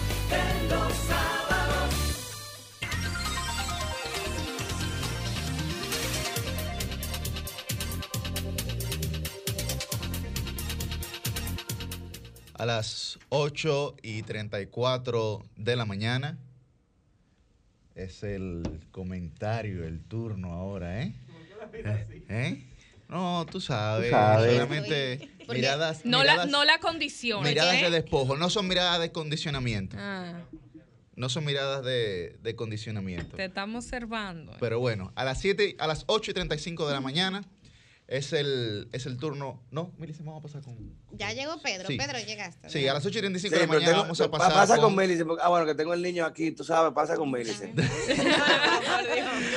vamos con la, con la, embajadora del pueblo, Melissa Uribe. Bueno, hoy me he convertido en bateador emergente. Voy a, a, cubrir el turno de, del cuarto bate. Qué bueno ver a Pedro en ese rol de de cumpliendo su rol de padre. Ay, si tú, lo, ves, si tú lo ves en esta semana en un sitio que coincidimos cuidando a su niño, compartiendo con su familia y sobre todo dando unos pasitos muy mal dados. Pero, yo, creo que a Pedro le hace falta también un chin de, eso. Pero bueno, bueno señores, ya vamos a, pasar a temas más serios. Vamos a desarrollar este comentario central que va a ser de hecho bastante breve y que tiene que ver con un tema de la coherencia. Miren, la coherencia es una de las cualidades más difíciles que uno puede cultivar en la vida. Porque hoy día lo que se impone es lo que en términos filosóficos se, se llama relativismo, que es un relativismo que en términos morales implica que las cosas sean buenas o correctas a según, dependiendo si afectan o no mis intereses. Y de ese pensamiento hemos tenido mucho en la política dominicana y en la administración de la cosa pública. Y yo creo que es una de las cosas que hay que ir variando en aras de construir una institucionalidad que sea democrática y que sea garante de derechos. Y en ese sentido, quiero hacer un llamado a las actuales autoridades, porque a mí no me gustó y me ha preocupado la forma en que se ha manejado este último cuestionamiento en el que está implicado uno de los funcionarios de más altos nivel en este, en este país, me refiero al ministro de la Presidencia, al señor Lisandro Macarrulla. Yo creo, y es verdad, que en las redes sociales hay de todo. En las redes sociales hay de todo. Hay cosas importantes, hay cosas veraces, pero hay cosas también que son dañinas, que son falsas Estamos en la época del fake news. Yo soy una abanderada de cómo la tecnología ha impactado la comunicación, porque yo creo que la ha democratizado, el mismo tema de la interactividad. Antes, los medios de comunicación y los y las periodistas éramos personas casi dioses. O sea, emitíamos un mensaje y el receptor lo recibía y ya no podía reaccionar. Sin embargo, hoy día, parte de lo que se ha logrado con esta interactividad es precisamente que tengamos reacciones, que tengamos observaciones. Y bueno, y este programa es un ejemplo de eso. Pero yo creo que hay que separar la paja del trigo. Y que a veces uno no solamente se puede quedar en la forma. Y como decía el sábado pasado, hay que pasar al fondo. Y en el fondo hay una denuncia, un cuestionamiento que yo pensaba y pienso todavía que es bueno que el ministro de la presidencia, el, señor Lisandro Macarrulla, lo explique. Porque independientemente de que él haya denunciado que hay una campaña en su contra y veamos como Susi, que es experta en comunicación, hacía una identificación de un patrón, yo creo que independientemente de eso, es necesario que este rumor se aclare. A mí me encantó por ejemplo, la posición de la senadora del distrito, Farideh Raful, que siendo miembro de ese mismo partido, ella le hacía la, observación de que entendía que se debía de aclarar. Lo mismo la actitud proactiva de doña Milagros eh, Ortiz Bosch, una mujer que ha impregnado de dinamismo esa dirección de ética gubernamental, que ante un cuestionamiento que yo creo que sí, que forma parte de un pataleo, que es el caso del señor Ramón Alburquerque, que había puesto un tuit, que fue uno de los contenidos más virales en este tema, pidiendo que se explique, que se explique y que el señor Macarrulla no tenga un trato privilegiado en relación a otros funcionarios del PRM que han sido señalados o han sido vinculados a escándalos y que para mí, de manera correcta, las autoridades del partido y del gobierno han reaccionado oportunamente porque han dispuesto que se investigue. Miren, aunque no nos guste, todo aquel o aquella que maneje la cosa pública tiene que estar siempre dispuesto a ser investigado. Señores, esa es la rendición de cuentas. Juan Pablo Duarte, nuestro padre fundador, sentó precedentes aquí en redición de cuentas. Eso forma parte de la cultura democrática que tenemos que seguir fortaleciendo y desarrollando en la República Dominicana. Por eso a mí no me gustó, no me pareció correcta y llamo la atención porque ojalá que esto no sea un precedente, la forma en que se manejó esto. ¿Y de qué se trata? Por si alguno todavía no sabe, es que se, en el marco de la operación Medusa, una de las principales imputaciones que está haciendo el Ministerio Público es que la cárcel Nueva Victoria, o la barra, como es el nombre eh, correcto, este recinto penitenciario ha sido remodelado y dice el Ministerio Público que ha sido objeto de una sobrevaluación escandalosa. Entonces, hay un rumor, es una información que no está verificada, de que hay una de las empresas familiares o personales, esas son parte de las cosas que habría que aclarar del señor Lisandro Macarrulla, que había sido, eh, que había participado en esa licitación y que había sido adjudicada y que también participó en esa reconstrucción. Entonces, hay varias gente que dice, bueno, pero si esto es así, entonces es bueno que, que eso se explique, que se aclare. Yo pensaba que eso era lo que él iba a hacer. Yo vi un comunicado, lo recibí, lo publiqué eh, en los medios donde laboro en relación a que él decía que se trataba de una campaña y que también algo bueno que decía, con lo que yo sí estoy de acuerdo, es que se ponía a disposición de, de cualquier investigación que haya que hacer. Eso me parece a mí la forma correcta. Pero llamo la, la atención sobre la respuesta, el denunciar una campaña. Aquí hay dos términos que están muy, muy, muy manidos. Por un tema persecución política, y aquí se cree que cuando se investiga a un político ya inmediatamente es una persecución política. Y hay que distinguir, una cosa es un preso político y otra cosa es un político preso. Son cosas muy distintas. Entonces, a veces, como parte de, de, querer evadir responsabilidades, entonces, ¿te vas a decir algo? No, no, distintas y distantes. Exactamente, de querer evadir responsabilidad, entonces nos refugiamos bajo la sombrilla de persecuciones políticas para no rendir cuentas, y yo creo que eso no es correcto. Pero así como es malo usar esa sombrilla, así mismo también es malo el usted simplemente querer responder diciendo que una campaña mediática, una campaña política, una campaña de manipulación y no responder. Bueno, yo creo que esto es un caso que amerita respuesta. Y llamo la atención para ya ir cerrando en el sentido de que no es bueno que esto se quede así. O sea, no es bueno que esto se quede así y no es bueno que siente un precedente. Yo creo que hay muchos funcionarios actuales que tienen que parecerse, tienen que imitar más al presidente de la República en el sentido del énfasis que él ha puesto de que la ley tiene que ser igual para todos. Ustedes recuerdan cuando hubo un alto dirigente de la policía que estaba aludiendo a su condición, creo que era teniente o coronel, para violar una ley de tránsito. Y el presidente hizo una actividad en Palacio y mis colegas periodistas le preguntaron al respecto y él dio sobre la mesa y dijo, miren, aquí nadie está por encima de la ley.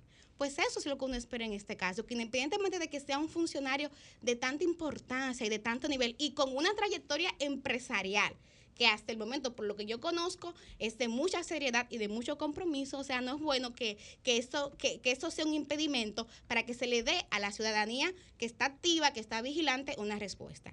Y esa ciudadanía yo creo que debe de ser la audiencia. Porque es verdad, yo no descarto la posibilidad de que haya sectores políticos, económicos, que estén tratando de pescar en ríos revueltos. Pero amén de eso, aquí hay gente que se manifestó por el tema de la impunidad, que está contra la corrupción, y yo siempre voy a recordar, y ojalá que el PRM lo tenga siempre pendiente, esa encuesta, por ejemplo, la Greenberg Diario Libre, que salió en el mes de abril del 2020, a principios de abril, y que señalaba que entre las causas de la que tenía una gran parte de la población dominicana para votar por un cambio en términos políticos partidarios era justamente el tema de la corrupción, la promesa, el compromiso que hizo esta gestión en el tema de la corrupción. Pues ese compromiso no puede ser solamente para perseguir o para investigar a los funcionarios de la gestión pasada, sea, aquí las cosas tienen que ser iguales para todos y todas, porque de lo contrario, entonces no estaríamos avanzando en términos institucionales, que es lo que yo creo que como país, que como República Dominicana nos eh, conviene. Entonces, cierro este comentario llamando la atención, diciendo que, que, sí, que soy de las que espero que este tema se aclare, independientemente de, de quién sea. Yo creo que en aras de la transparencia, de la democracia y de la rendición de cuentas es importante. O, de lo contrario, yo creo que esto pudiera ser ahora mismo un simple polvo, pero que en el futuro pudiera convertirse en un gran lodo. Cambio y fuera. El sol de los sábados.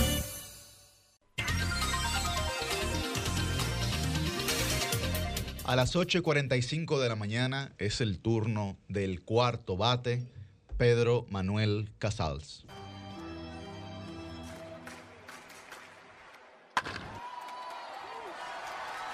Si escuchaste el jonrón, fue que llegó el cuarto bate para hablarte a la clara de los temas importantes. El bateador de poder del equipo dominicano, porque él ama su país y por él va a meter mano. Tiene la lengua calva, tú sabes, no tiene pelo, todo lo dice como es. Radical, nunca miedo. Él pelea por este pueblo porque es nacionalista y por las venas le corre sangre constitucionalista. Constitucionalista.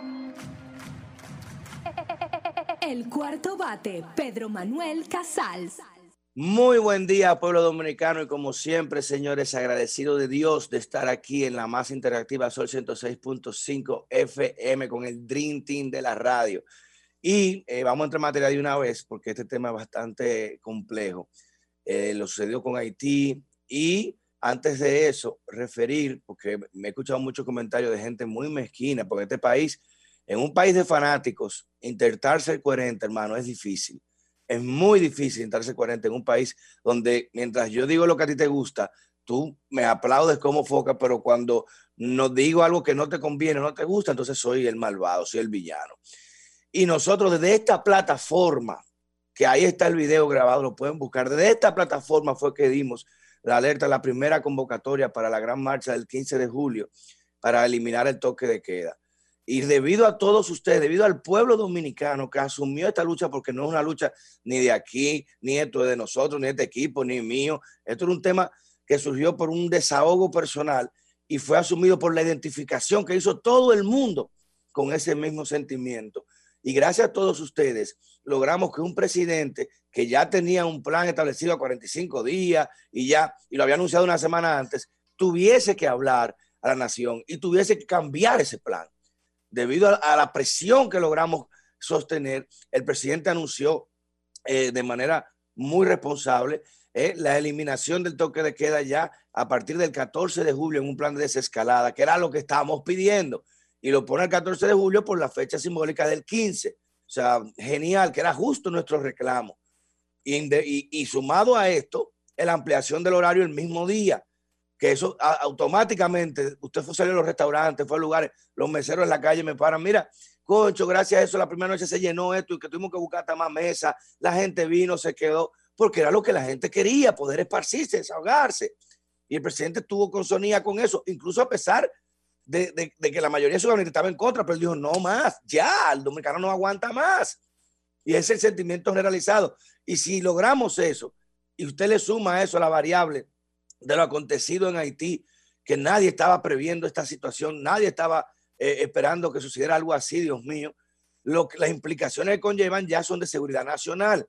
Y dado estos motivos, pudimos hacer la suspensión de la marcha, tanto por el presidente acogió el llamado y por este tema de Haití que como está la situación de tensa ya y con lo que se había revelado, como dije, de responsable, ese pseudo primer ministro de decir que hablaban español, que querían ya vincular a la República Dominicana, usted se imagina que metan 300, 400 extranjeros en la marcha y se arma un enfrentamiento o, una, o, maten unas una personas y, y, lo que implicaría eso con los ojos internacionales mirando aquí y con un asesinato presidente allá. Pues, imagínese usted las implicaciones. Y el liderazgo se sostiene no sobre la base de la popularidad, sino de la sensatez, la responsabilidad y la prudencia. Y esas tres condiciones nos obligaban a tener que llamar a una unidad del pueblo para estar alerta ante esta situación de Haití y también agradecer al presidente por eliminar el toque de queda y acoger el pedido. Entonces, ahora para ya con, eh, entrar en materia con lo de Haití, hay una teoría muy, muy que cuando llegó el primero en informes sonaba muy descabellada, pero cada vez está cogiendo más peso.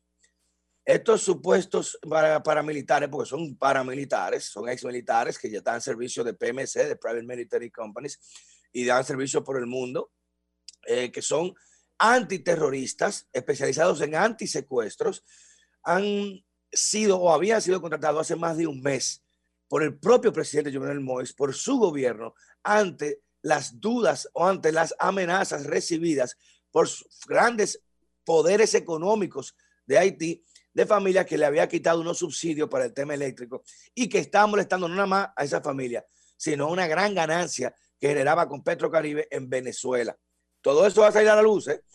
Ante esa razón, este hombre asustado eh, contrata a estos militares también para que le ayuden porque estaban desestabilizando el país a poder poner orden asesorando al ejército haitiano y a la Policía Nacional Haitiana. Y de repente aparece este hombre muerto y lo que llaman a estos muchachos supuestamente son los familiares de, del propio presidente que quedó viva la señora. Lo llaman, ellos van a responder. Cuando llegan a responder, ya le está muerto. Por eso no era extraño ver a estos, a estos paramilitares circular los barrios siempre, diarios, porque hace presidente. Por eso la gente no se alertó, incluso cuando los vieron después de, anunciarse la muerte, porque sabían que ellos lo defendían. ¿Qué implica esto? Vamos a hacer un, un análisis de criterio de seguridad. El cuerpo estaba, era la una de la mañana. El cuerpo estaba y estaban en su casa, en su casa, o sea, estaban adentro de su casa. Y sin embargo, el cuerpo aparece en la calle. El cuerpo estaba con más de 12 impactos de bala y con la manipulación física de un ojo extraído. O sea que fue con saña. Después que lo mataron, le sacaron un ojo, quizás como prueba, o eso se usa mucho, o para referencia del cadáver. Pero no se llevan el cadáver, lo dejan tirado ahí. Cuando llegan estos muchachos, se ven en las imágenes, que por cierto tenían luces tácticas TDO, que tú te das cuenta que eso no tiene cualquiera. Se ve que ellos dejan, ven el cuerpo, ven el cadáver y salen corriendo, supuestamente ellos que llevan a, a la primera dama al hospital y dicen que murió para que cualquier información que, que los grupos supieran que estaba viva no quisieran atentar contra ella. Por eso al principio la hipótesis fue que murió, murió, murió para que no pudieran atentar contra ella y dejarla salir del país. Entonces, las vertientes que se refieren a esto y más de una condición de seguridad en su propia casa, o sea, que no fue que le pusieron una bomba en un carro, en un misil, en su casa, 12 disparos y ni un guardia presidencial herido y los dos principales encargados de su seguridad huyeron. Y entonces empiezan de repente el mismo primer ministro que se autodenomina presidente interino que asume el control, que dice, todo está bajo control, vamos a responder. Y de repente empiezan a cazar a estos muchachos. Que ser ahora blanco y hablar español en Haití, eh, salga corriendo. Eh. Si usted lo hagan allá, usted habla un idioma, hable, de cualquier vaina, pero no hable español, porque te van a linchan a cualquiera ahora mismo. Y ya, ya le mataron dos de esta gente, sin quizás sin saber si son responsables o no y hay más de tres colombianos muertos también que han matado en las últimas 48 horas. Eso no ha salido en ninguna prensa. Entonces, todo refiere aquí que es una lucha de poder grave y está amparada porque ese tipo de operaciones, señores, no se hace. Nadie, nadie, cuando usted va a hacer extracciones de alto nivel, que yo trabajo en extracciones, no ejecuciones, nunca ejecuciones, pero sí se hacen extracciones de alto nivel, lo primero que se planifica el, equipo táctico es la salida. Y se hacen tres opciones de salida, A, B y C, aire, mar y tierra si se dañó la goma, si se pichó, si el bote no prende, si el avión no, no, no llegó. Se hacen tres escenarios de salida siempre. Eso es lo primero que se planifica.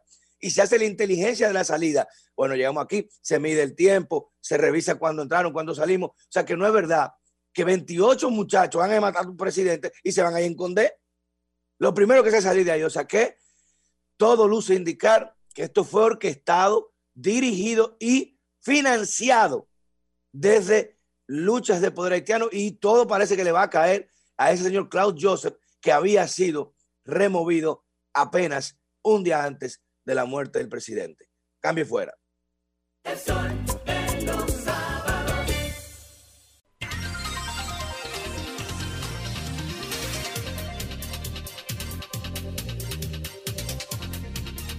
A las 8 y 54 de la mañana es el turno, pues, del maestro del Sol de los Sábados. Yo diría que el maestro prácticamente de la emisora, ¿verdad? no me atrevería a algo como eso. Con nosotros, con nosotros, Ernesto Jiménez.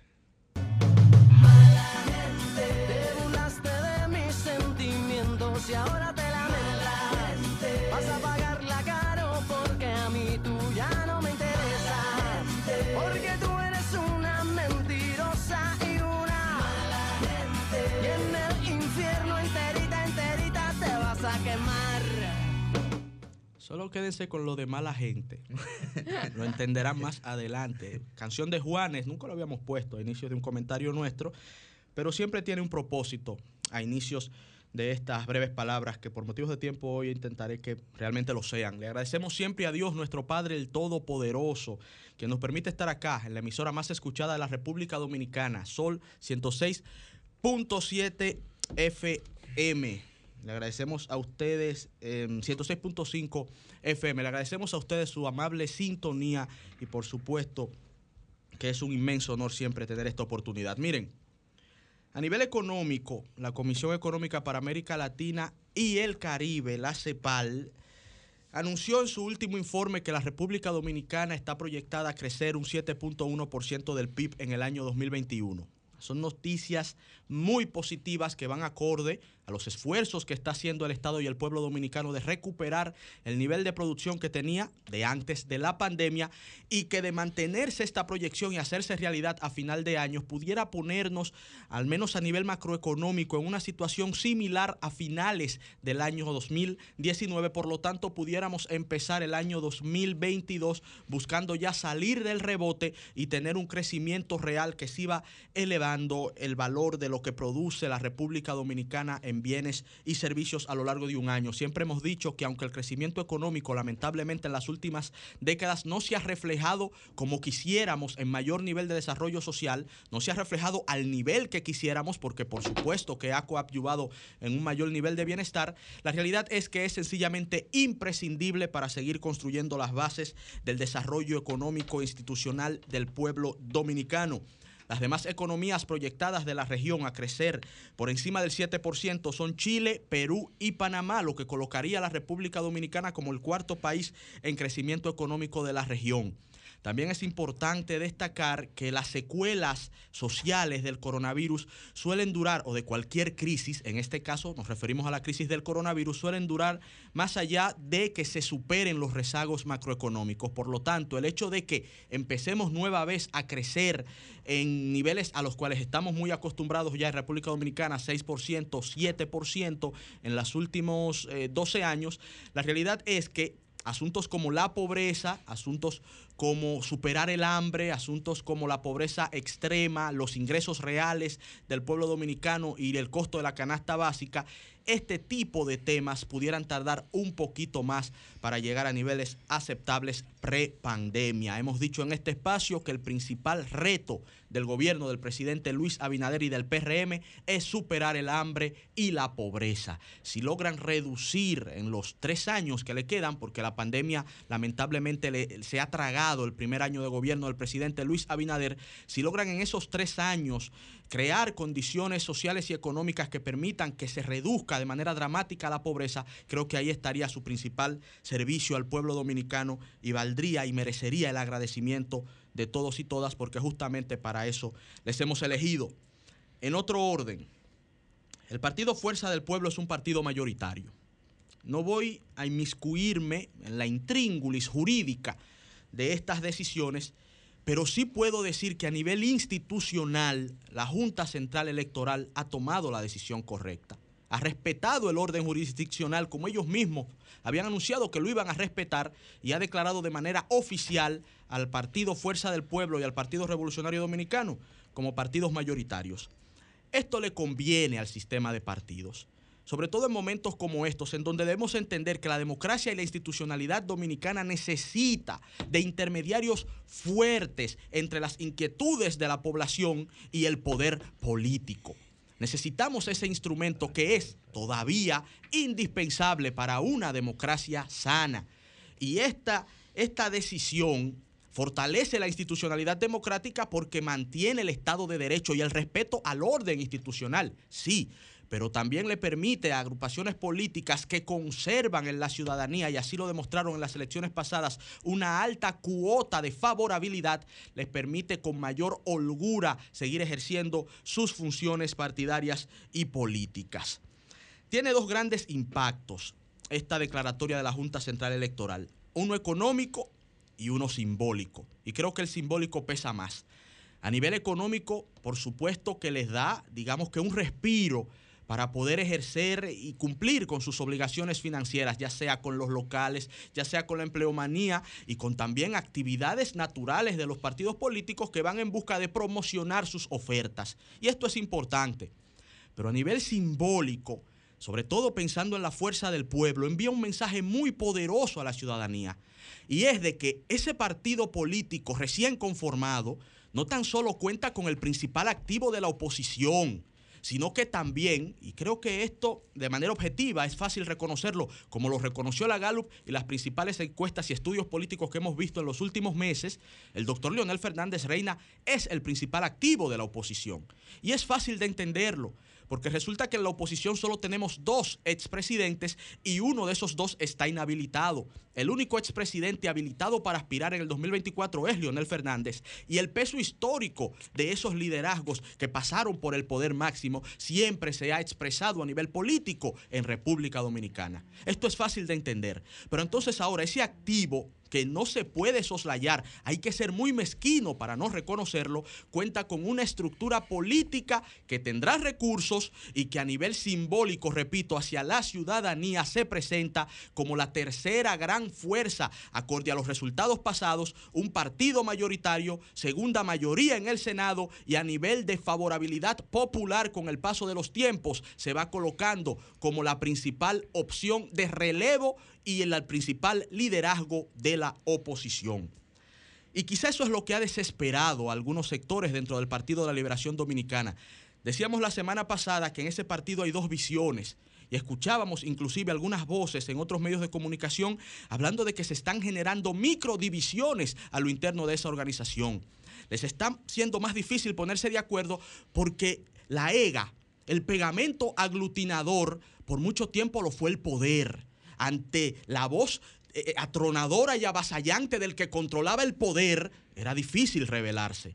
Pero ya no tienen el poder y ahora hay mayor espacio a la disidencia y dentro de la disidencia, cuando ven que un sector todavía quiere seguir imponiendo como si todavía estuviera en las alturas del Olimpo, entonces la respuesta es brutal, brusca y puede terminar inclusive en más divisiones de las que ya han acontecido.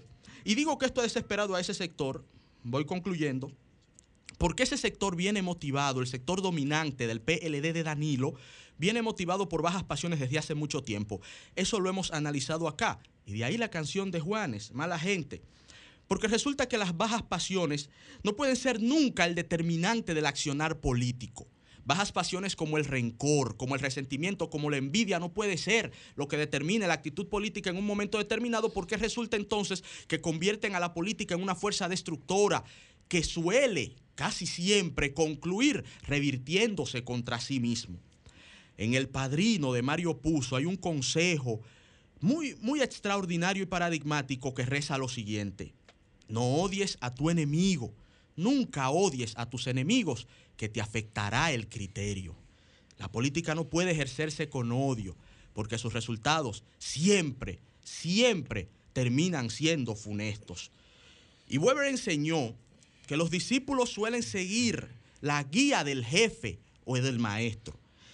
Y cuando el jefe está motivado por este tipo de sensaciones y sentimientos oscuros, los discípulos suelen seguir ese ejemplo un ejemplo que termina distorsionando el papel de la actividad política y que puede terminar destruyendo lo que de por sí va por un derrotero fatal y terrible y fue la obra del profesor Juan Bosch que lamentablemente el danilismo corrompió y la ha llevado a un nivel de degradación que no hubiésemos imaginado nunca.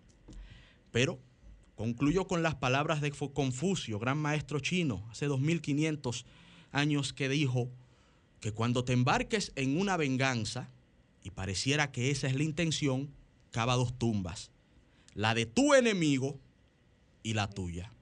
Ojalá escuchen estas sabias enseñanzas porque por donde van, no solo intentan afectar el sistema de partidos, no, no, no, es que se terminarán destruyendo ellos, no solo a sus aliados, es su propia razón de ser que están poniendo en entredicho. Cambio y fuera. 9,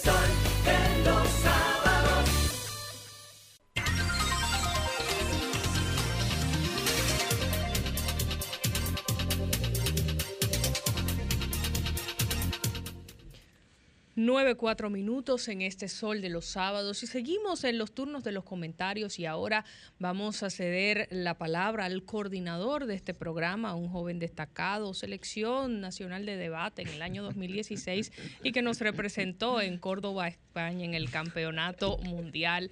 Pone a prueba sus habilidades cada semana en este programa para el disfrute y los comentarios de todos ustedes, algunos positivos, algunos negativos, pero así es la opinión pública. Yuri Enrique Rodríguez. Muchísimas gracias, Milice. Muchísimas gracias, compañeros y compañeras, a toda la gente buena y linda que nos observa y que nos escucha tanto a través de Telefuturo como a través de la más interactiva, la 106.5 FM. Sol, este es el programa más plural, participativo e influyente de los fines de semana y cuidado, el Dream Team de la Radio Nacional. Miren, hoy quiero tratar varios temas, ojalá y me dé el tiempo, si no, eh, pues lo haremos de forma muy escueta. Lo primero es que queremos resaltar el plan de desescalada que anunció el presidente de la República, Luis Abinader, esta pasada semana, donde eh, se, establecieron eh, diversas fechas para ir eliminando progresivamente el toque de queda. Lo resalto y lo felicito porque nosotros en este espacio hemos dicho varias veces, repetidas ocasiones, que el toque de queda no tiene ninguna muestra científica que verifique su efectividad en el tema de los contagios, porque las aglomeraciones que se evitan posterior em, a las 10, 11 de la noche, el horario que fuere, esas aglomeraciones se generan en el día en otros espacios como bancos, supermercados, espacios de primera necesidad. Pero hay una preocupación muy importante que yo quiero señalar eh, sobre ese plan de desescalada, porque solamente se trata del toque de queda. Simplemente el plan de desescalada es la eliminación progresiva del toque de queda. Pero eso no puede ser un plan de desescalada. Y nosotros quisiéramos saber si hay otros factores que van a intervenir, que van a confluir en este plan de desescalada, como por ejemplo, cuáles van a ser las medidas sanitarias que se van a seguir utilizando posterior a la eliminación total o progresiva del toque de queda. Se va a seguir haciendo eh, eh, el seguimiento de los casos, por ejemplo, el traqueo, el track, para ver cuáles son las zonas, por ejemplo, del Distrito Nacional que están más afectadas por contagios. Se van a seguir haciendo pruebas masivas PSR para la ciudadanía, para seguir identificando casos y cuándo se van a llevar a cabo las inspecciones en los locales comerciales, sobre todo en los locales comerciales que generan eh, confluencia de personas como son los restaurantes, los bares, las discotecas. ¿Qué se va a hacer en la parte sanitaria y qué se va a hacer también en la parte económica? Porque nosotros eh, eh, esperábamos también de que hubiese, por ejemplo, o por lo menos, un plan de incentivos a las MIPIMES y a las pequeñas empresas. En un estudio que desarrolló el Programa de Naciones Unidas para el Desarrollo, junto con ITEC y el propio Ministerio de Industria y Comercio el año pasado, se estableció en ese estudio que el 48% de las MIPIMES que habían cerrado no iban a volver a, a volver a abrir. Y que del otro 52% a la mayoría le iba a tomar aproximadamente entre 6 y 10 meses poder restablecerse. Entonces, lo que estamos hablando aquí es que el principal generador de empleo de la República Dominicana o uno de los principales generadores de empleo de la República Dominicana, que es el sector MIPYME, está en una grave crisis. En una grave crisis, y yo creo, y yo creo que es importante hacer esta observación de que el plan de desescalada no sea simplemente el, fatídico toque de queda, sino que también hayan medidas que en términos sanitarios y económicos puedan acompañar eh, este plan de desescalada. Eh, el segundo tema que quiero tratar es cómo la República Dominicana va a manejar el tema de Haití se debe de presentar un plan para manejar el tema Haití. Se debe presentar un plan en diversas aristas. Primero, la vía diplomática. La República Dominicana tiene que instalarse en Nueva York y en Washington. En Nueva York con la ONU y en Washington con la OEA y la propia Casa Blanca. En Nueva York con la ONU, si el Consejo de Seguridad no nos invitó a la reunión, no nos invitó a la reunión y que ya el embajador nuestro en Nueva York se pronunció, entonces, el embajador tiene que convocar una reunión de la República Dominicana, solicitud de la República Dominicana con el propio Consejo de Seguridad, con los miembros del Consejo de Seguridad.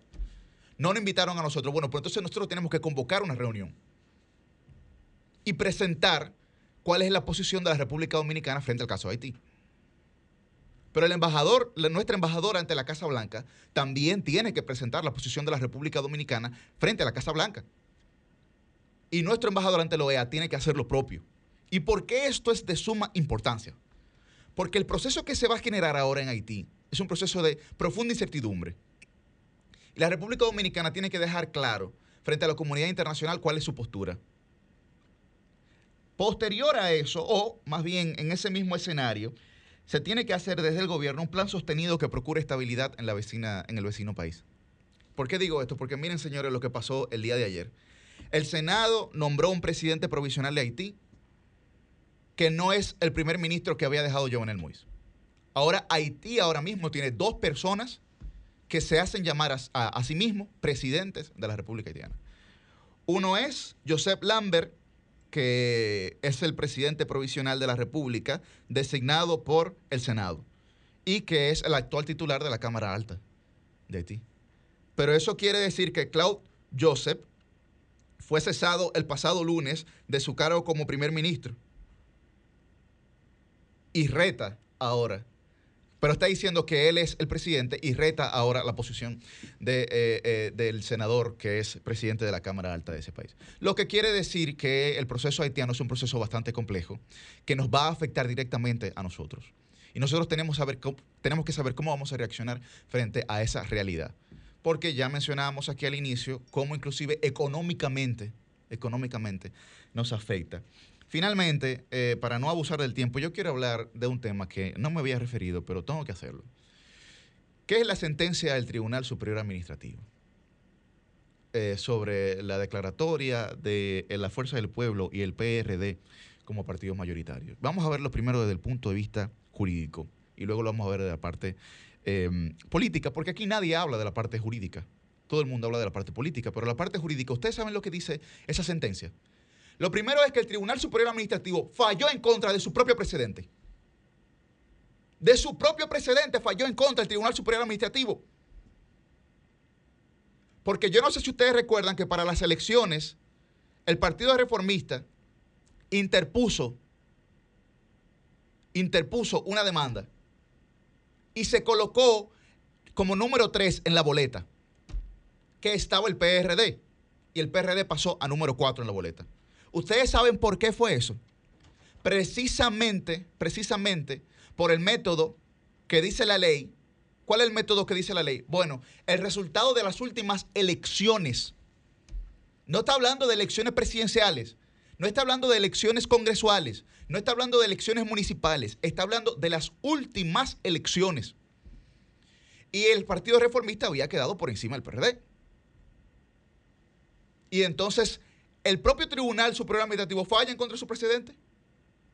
Pero no obstante, dice que el, que el financiamiento de los partidos es un derecho fundamental de los partidos, señores. Un derecho fundamental de un partido, un financiamiento. Pero además de eso, es irresponsable la actuación de la Junta Central Electoral. Porque el Código Procesal Civil no permite que se ejecute una sentencia cuando puede ser suspendida o si tiene un proceso de casación abierto, como precisamente va a ser el PLD. Y yo quiero resaltar la acción del PLD, que es una acción correcta jurídicamente. Porque lo que ahí se estaba orquestando jurídicamente es gravísimo. Entonces, esto no es un tema de politiquería, no, no, no. Esto es un tema que atenta contra el sistema judicial. Atenta contra el sistema judicial. Y es muy lamentable y es muy penoso que nadie lo quiera decir simplemente porque entienden que esta decisión afecta al PLD. No, están cometiendo errores. Por afectar al PLD se están cometiendo errores en el sistema judicial. Pero además en la parte política, las alianzas terminaron el pasado 5 de julio después que pasaron las elecciones. El PRD y Miguel Vargas ahora mismo no es aliado del PLD. La Fuerza del Pueblo no es aliada del PLD. Esos que dicen que supuestos aliados no son aliados, nada. Y si usted es un estratega político, usted debe saber que no le conviene que a otro opositor le den un financiamiento que jurídicamente es incorrecto, pero pasemos a la parte política, le den un financiamiento parecido o igual al suyo. parecido igual al suyo. Porque cuando usted quiere hacer las alianzas, entonces ese, ese opositor, que es supuestamente un aliado, va a estar muy crecido. Va a estar muy crecido. Entonces sí, usted tiene que velar por sus intereses, pero no es aliado en este momento. Además, es demasiado prematuro, demasiado prematuro decir que usted está generando alianzas con otro partido en este momento. Pero si hay algo que yo no sé, que mis compañeros del PLD me quieran decir, que me lo digan.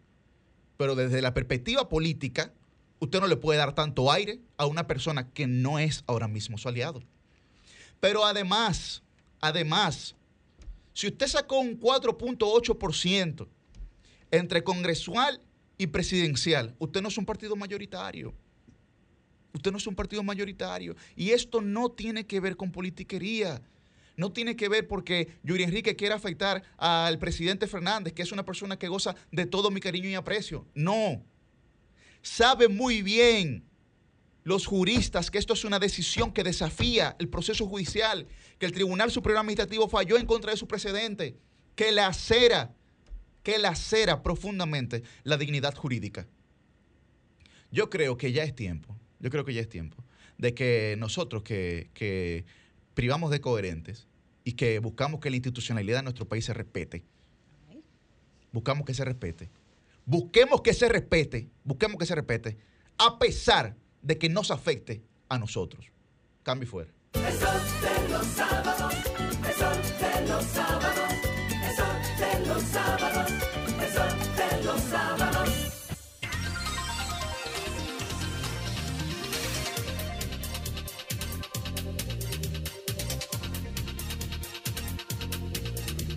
A las 9 y 20 de la mañana tenemos pues eh, nuestra entrevista central del día de hoy y estará con nosotros pues Nelson Espinal Báez.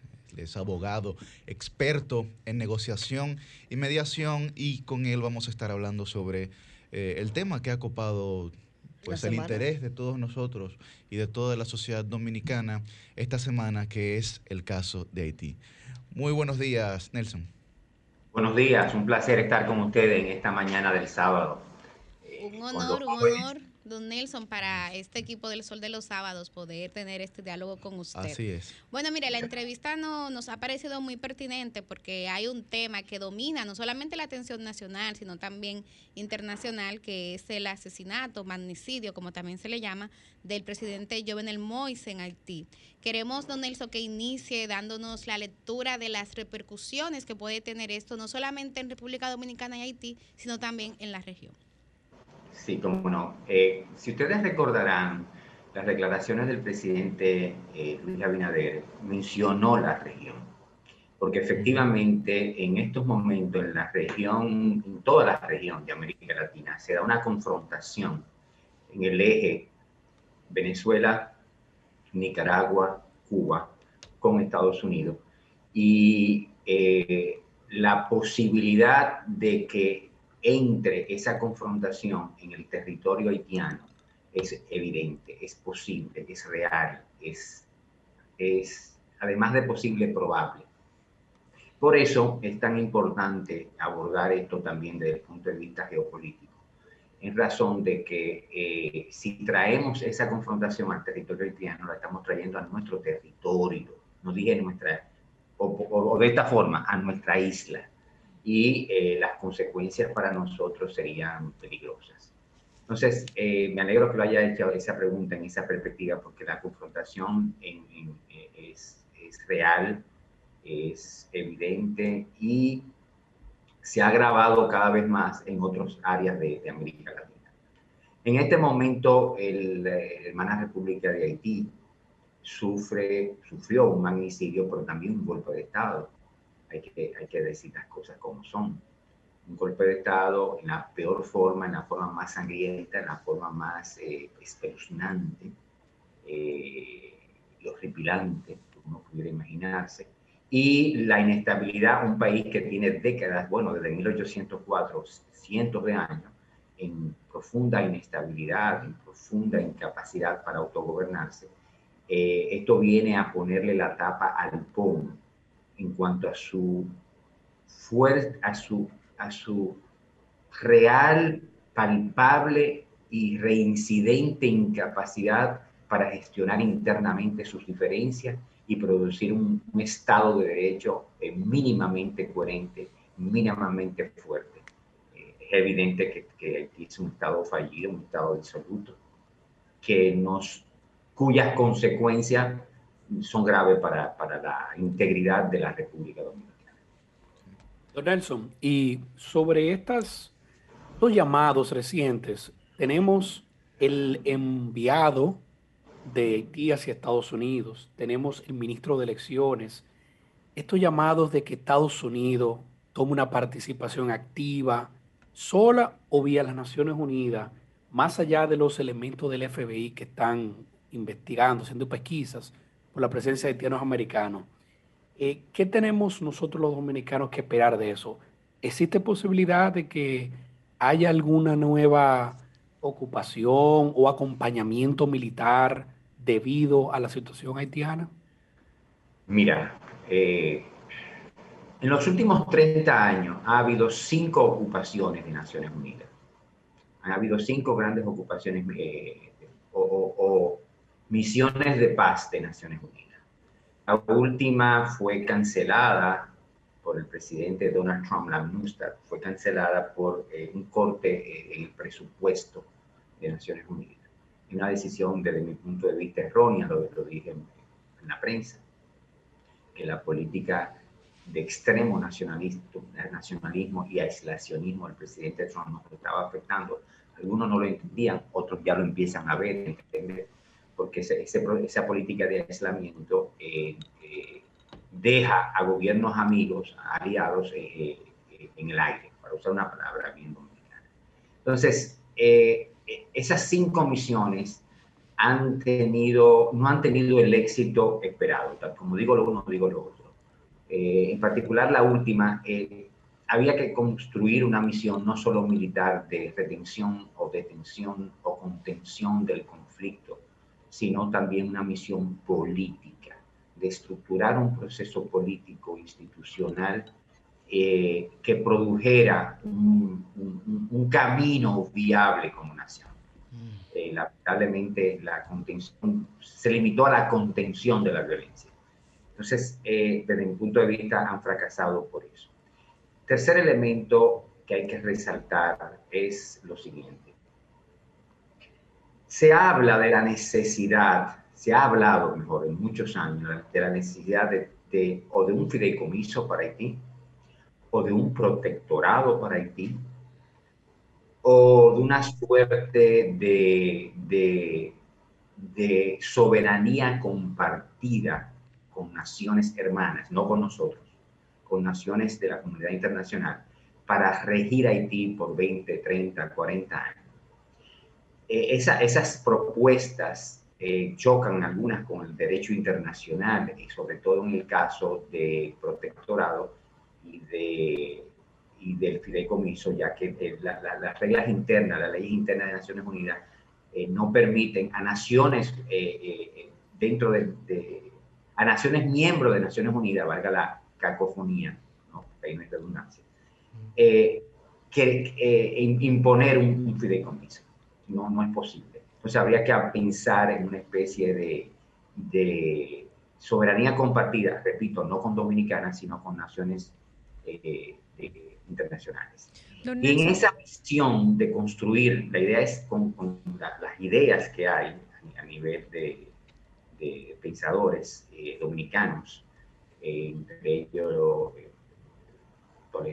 Hugo Tolentino Díaz, que para descanse, Hugo Liliane Curi, eh, Pelegrín Castillo, una de las personas que más ha pensado en este tema con profundidad, eh, con respeto a, a, a, la soberanía haitiana y a la vez eh, protegiendo nuestra nacionalidad. Eh, por ahí es que andan las ideas de, esta, de estas personas. Eh, entonces, a, para contestar entonces abajo, a tierra tu pregunta.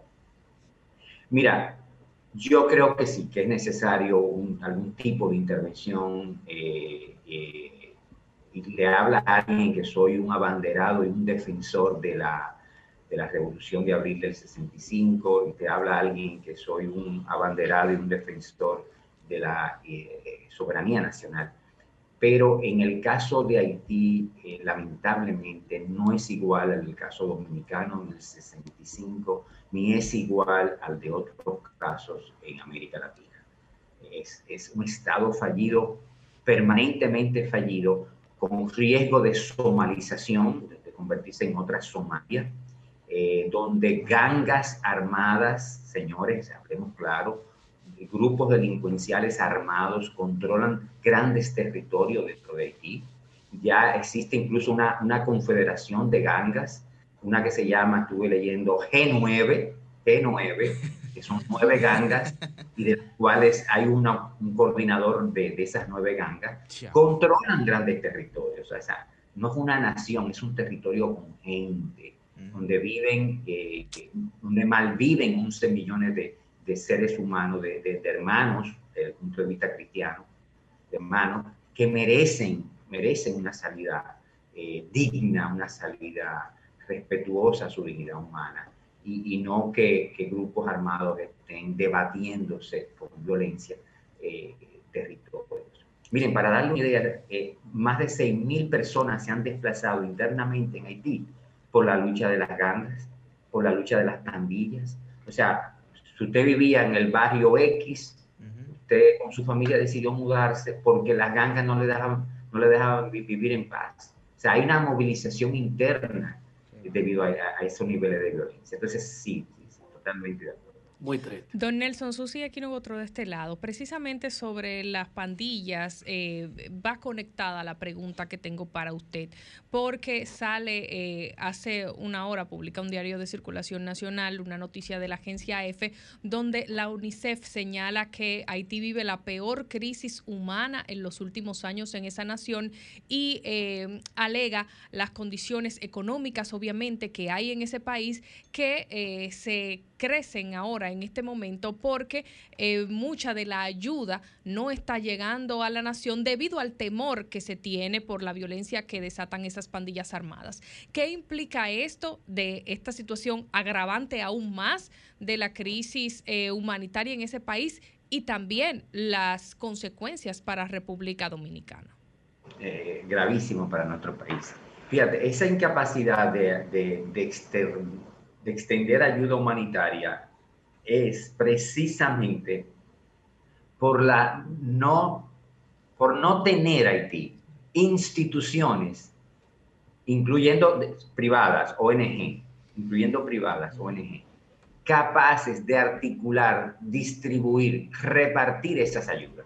O sea es tan grave la situación queridos amigos que no hay eh, como aquí tenemos muchísimas ONG muchas ONG, ¿Muchas? yo dirijo dos, donde son organizadas, eh, eh, eh, con una visión ética de los recursos externos que uno recibe para distribuir ayuda. Entonces, la situación es tan grave allá que no existe esa capacidad mínima institucional, no solo pública, sino privada, para repartir, distribuir ayuda. Entonces, ¿en qué nos perjudica? Demasiado. eso nos nos, fíjate, lamentablemente a la vuelta de un par de meses van a venir los amigos de CARICOM a hacernos presión a nosotros los dominicanos porque necesitamos que nosotros eh, ayudemos al pueblo haitiano. Y eso no, no, no es posible, sino porque en, son incapaces de ayudarse a sí mismos. Entonces, eso, esa situación, eh, querida amiga, es grave porque la ayuda humanitaria en cualquier conflicto, en cualquier, incluyendo en estado de guerra, ¿eh? existe, se articula para poblaciones eh, víctimas de la violencia.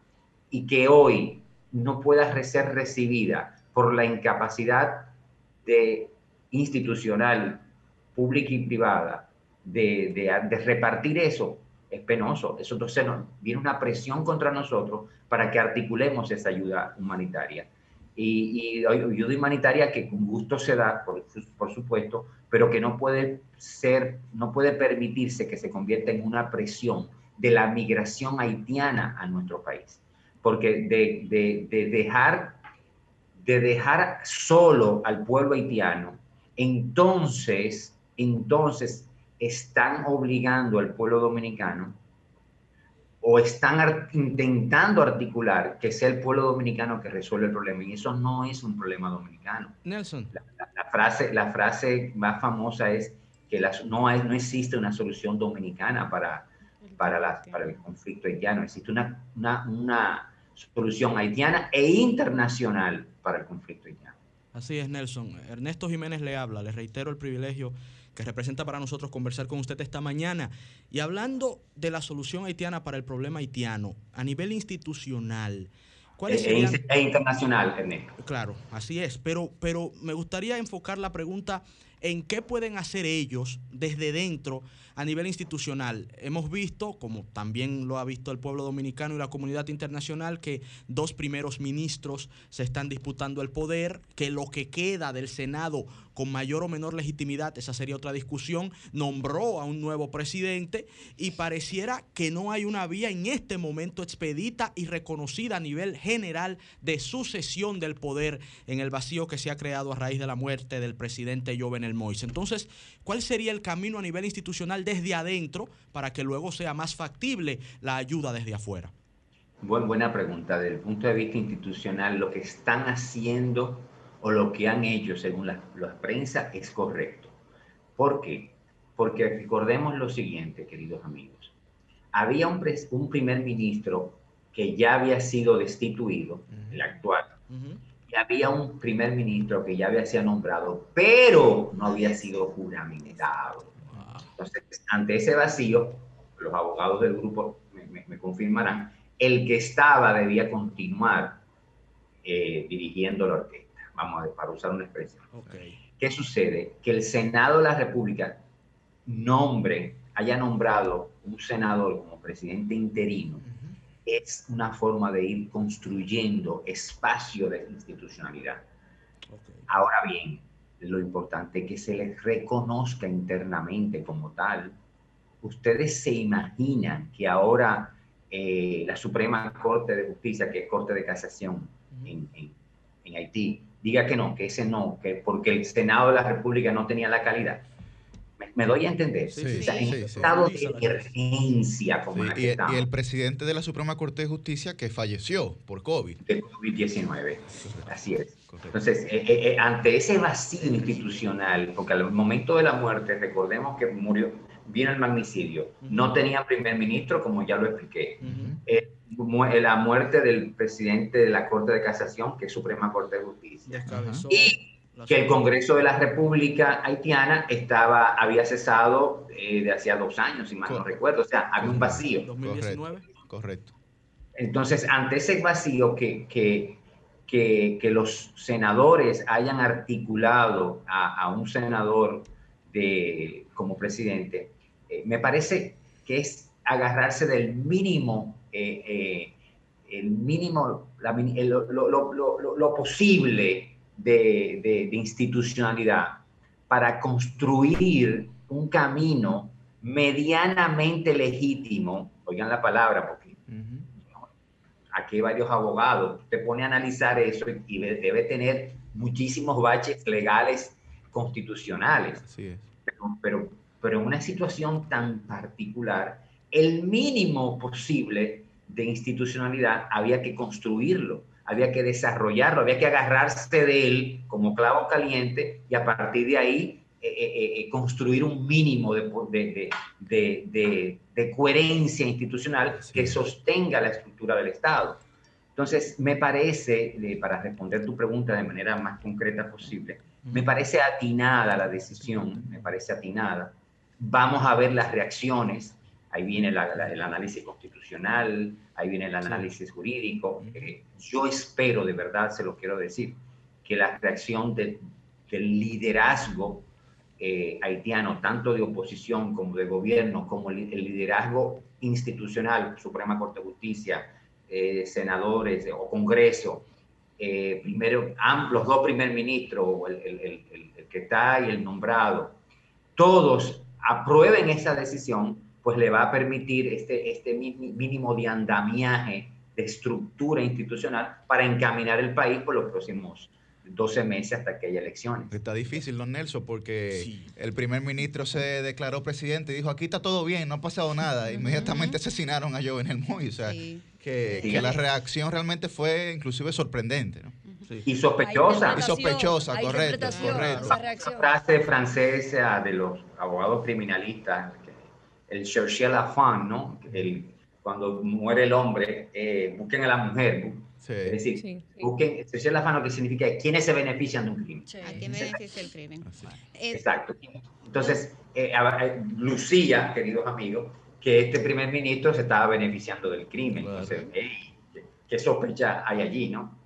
No, y que, y que Por favor, no estamos acusando a nadie, sino haciendo un ejercicio de, de, de análisis de las distintas reacciones eh, públicas de los líderes de Haití. Don Nelson, Millicent Uribe nueva vez. En este caso, para preguntarle lo siguiente. ¿Qué debe de hacer el gobierno dominicano? ¿Cuáles son los pasos inmediatos que tiene que, que, seguir dando? En una primera etapa vimos que dispuso inmediatamente control del territorio, cierre de la frontera. Uh -huh lo cual parece que fue una buena decisión porque inclusive tal vez habría incidido en que los presuntos autores materiales de este crimen no hayan podido escapar.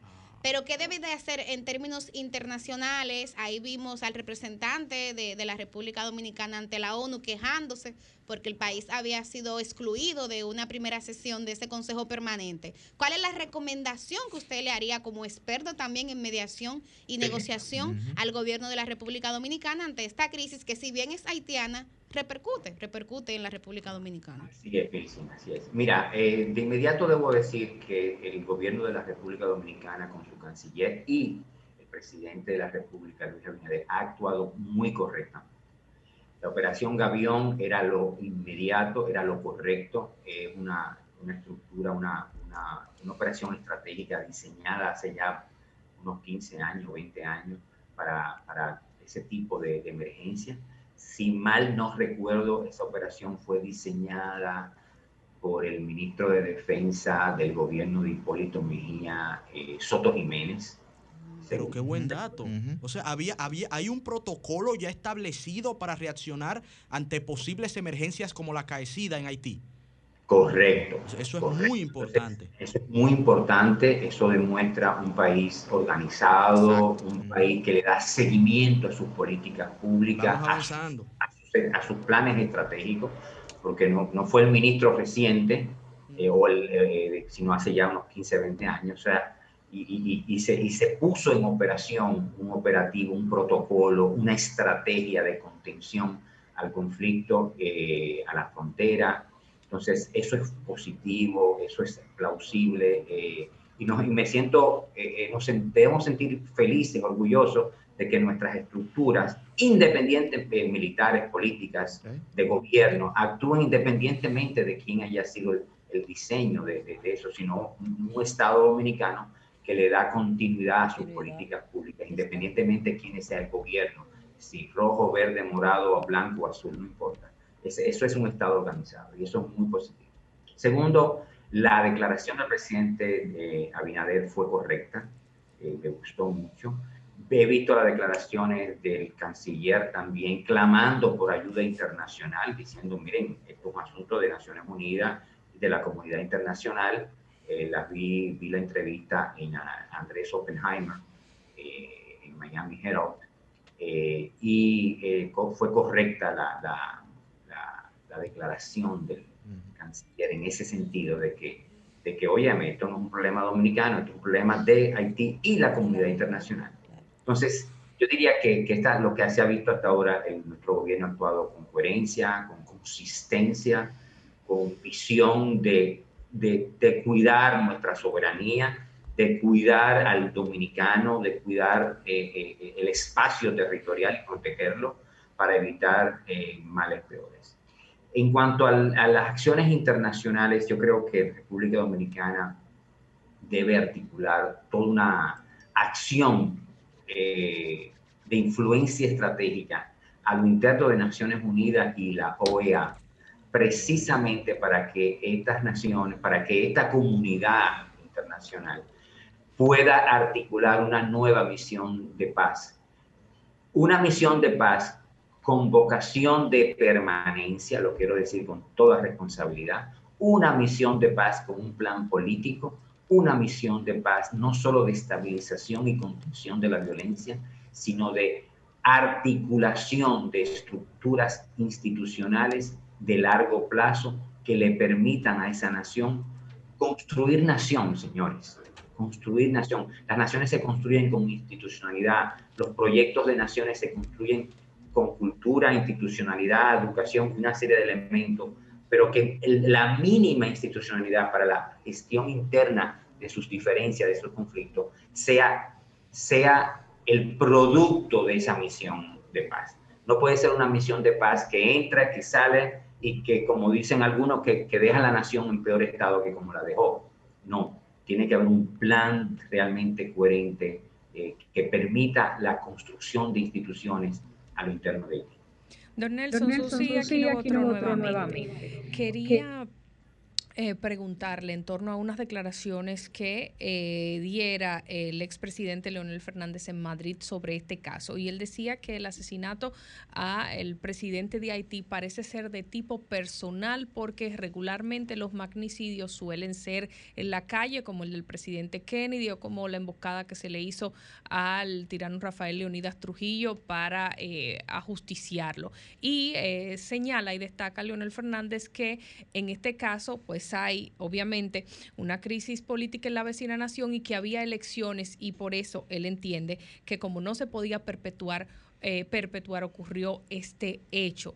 ¿Esto qué eh, representaría en caso de ser así estas eh, opiniones de Leonel Fernández en caso de que las investigaciones arrojen que hubiese sido efectivamente ocurrido de esta manera? ¿Cómo cambia? ¿Cómo cambia el panorama en el proceso investigativo?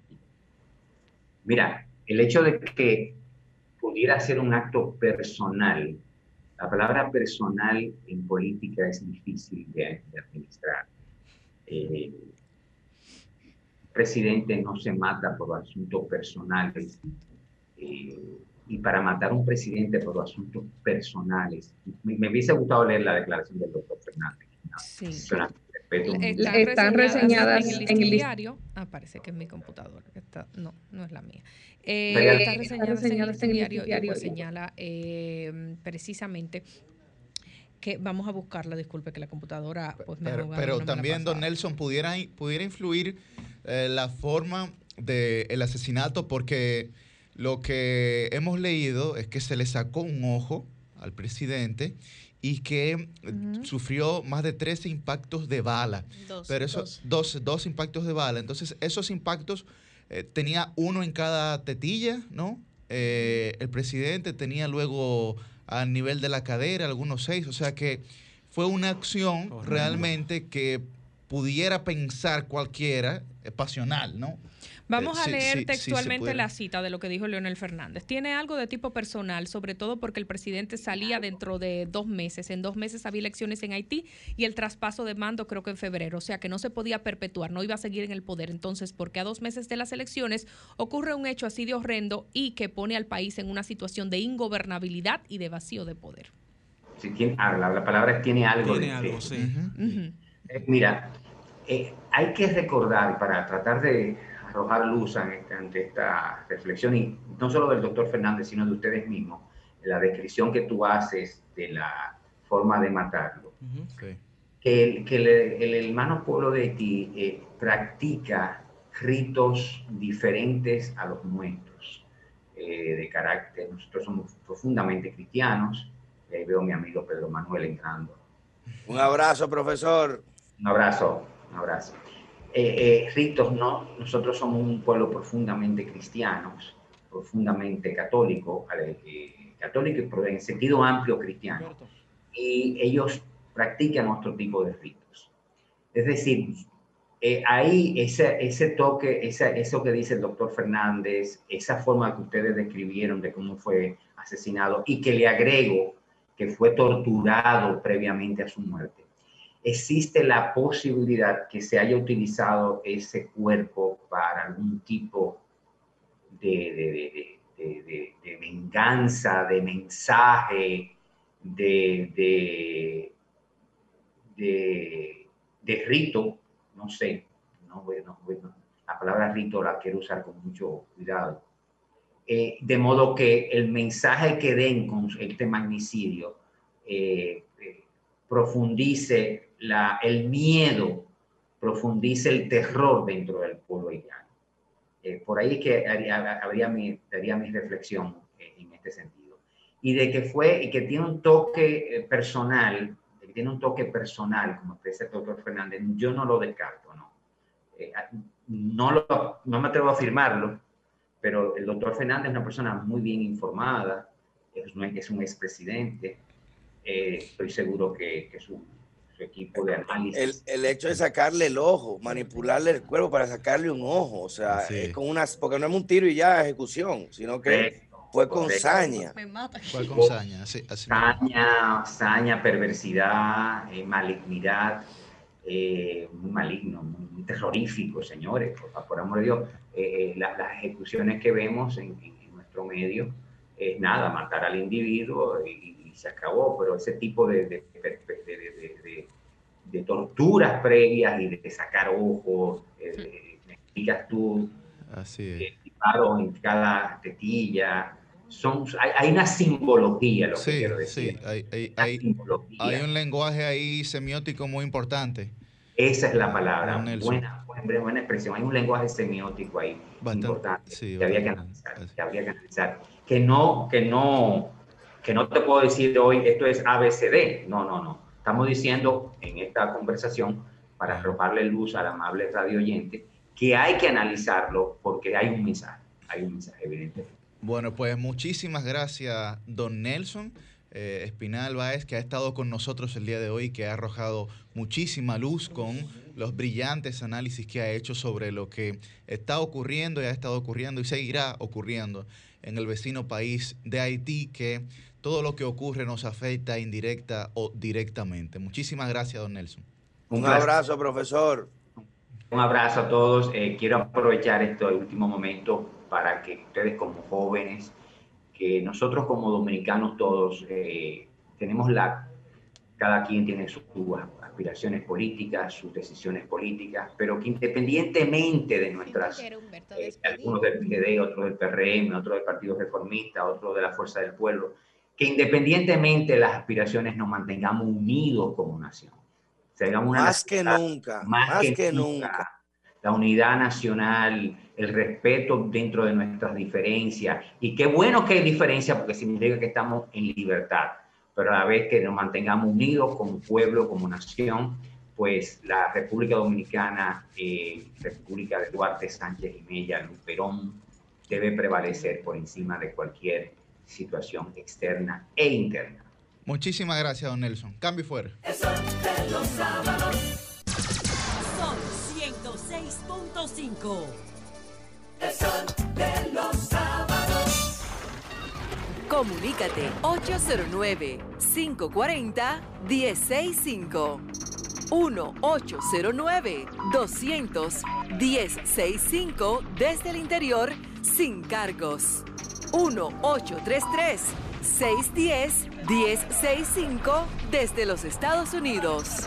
Sol 106.5, la más interactiva.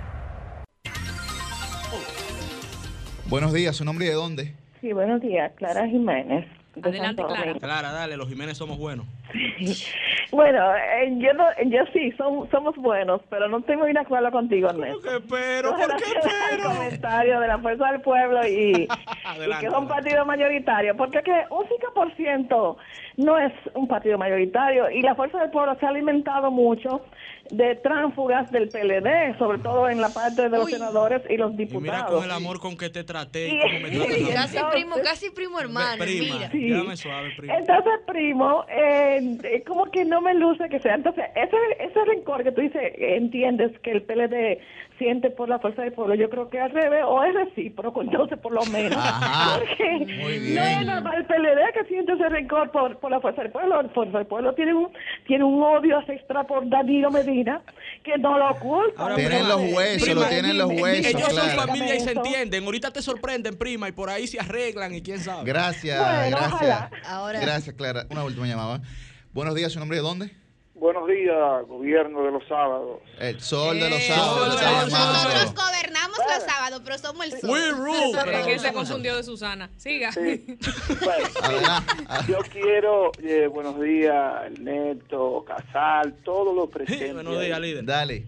Tal vez mi nombre le suene, yo soy Delvis Lanfranco. Oh, claro. Delvis. Claro, Sí, liderazo. Sí.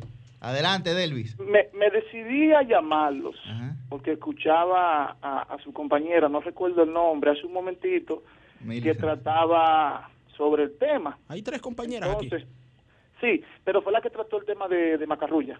Susi Aquino Gotró, Dos compañeras lado no trataron. adelante, adelante.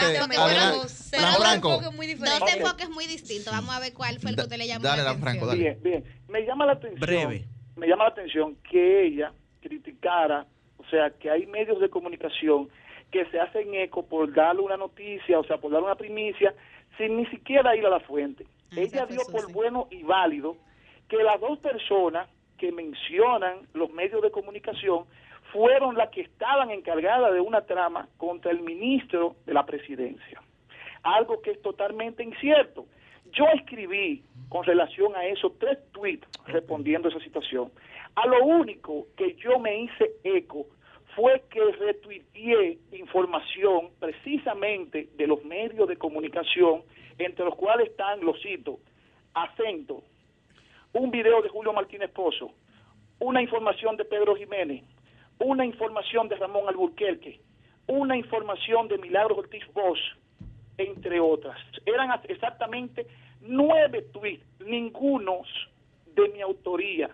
Delvis, nunca- cuando yo utilicé esa frase, me referí a que no verificaron que la nota de prensa falsa, alegando el tema de doña Milagros Ortiz Bosch, no verificaron que no era realmente una nota de la DGI. Sí, No me- necesariamente a tus tweets refiero- en ese argumento refiero- particular. Yo no me refiero a esa nota, porque el tuit que yo retuiteé fue simplemente donde ella decía Pero mi comentario en esa parte Sí, se pero refería usted- a esa nota. Pero usted dio por bueno y válido que las dos personas que mencionaban los medios de comunicación estaban encargados de, de una trama en contra del ministro de la No, presidencia. yo destaqué la información que ah. dijera el abogado Miguel Valerio que lo señalaba a ustedes. Así fue que lo cité. Como periodista, cito las De- fuentes de las informaciones como se entregan.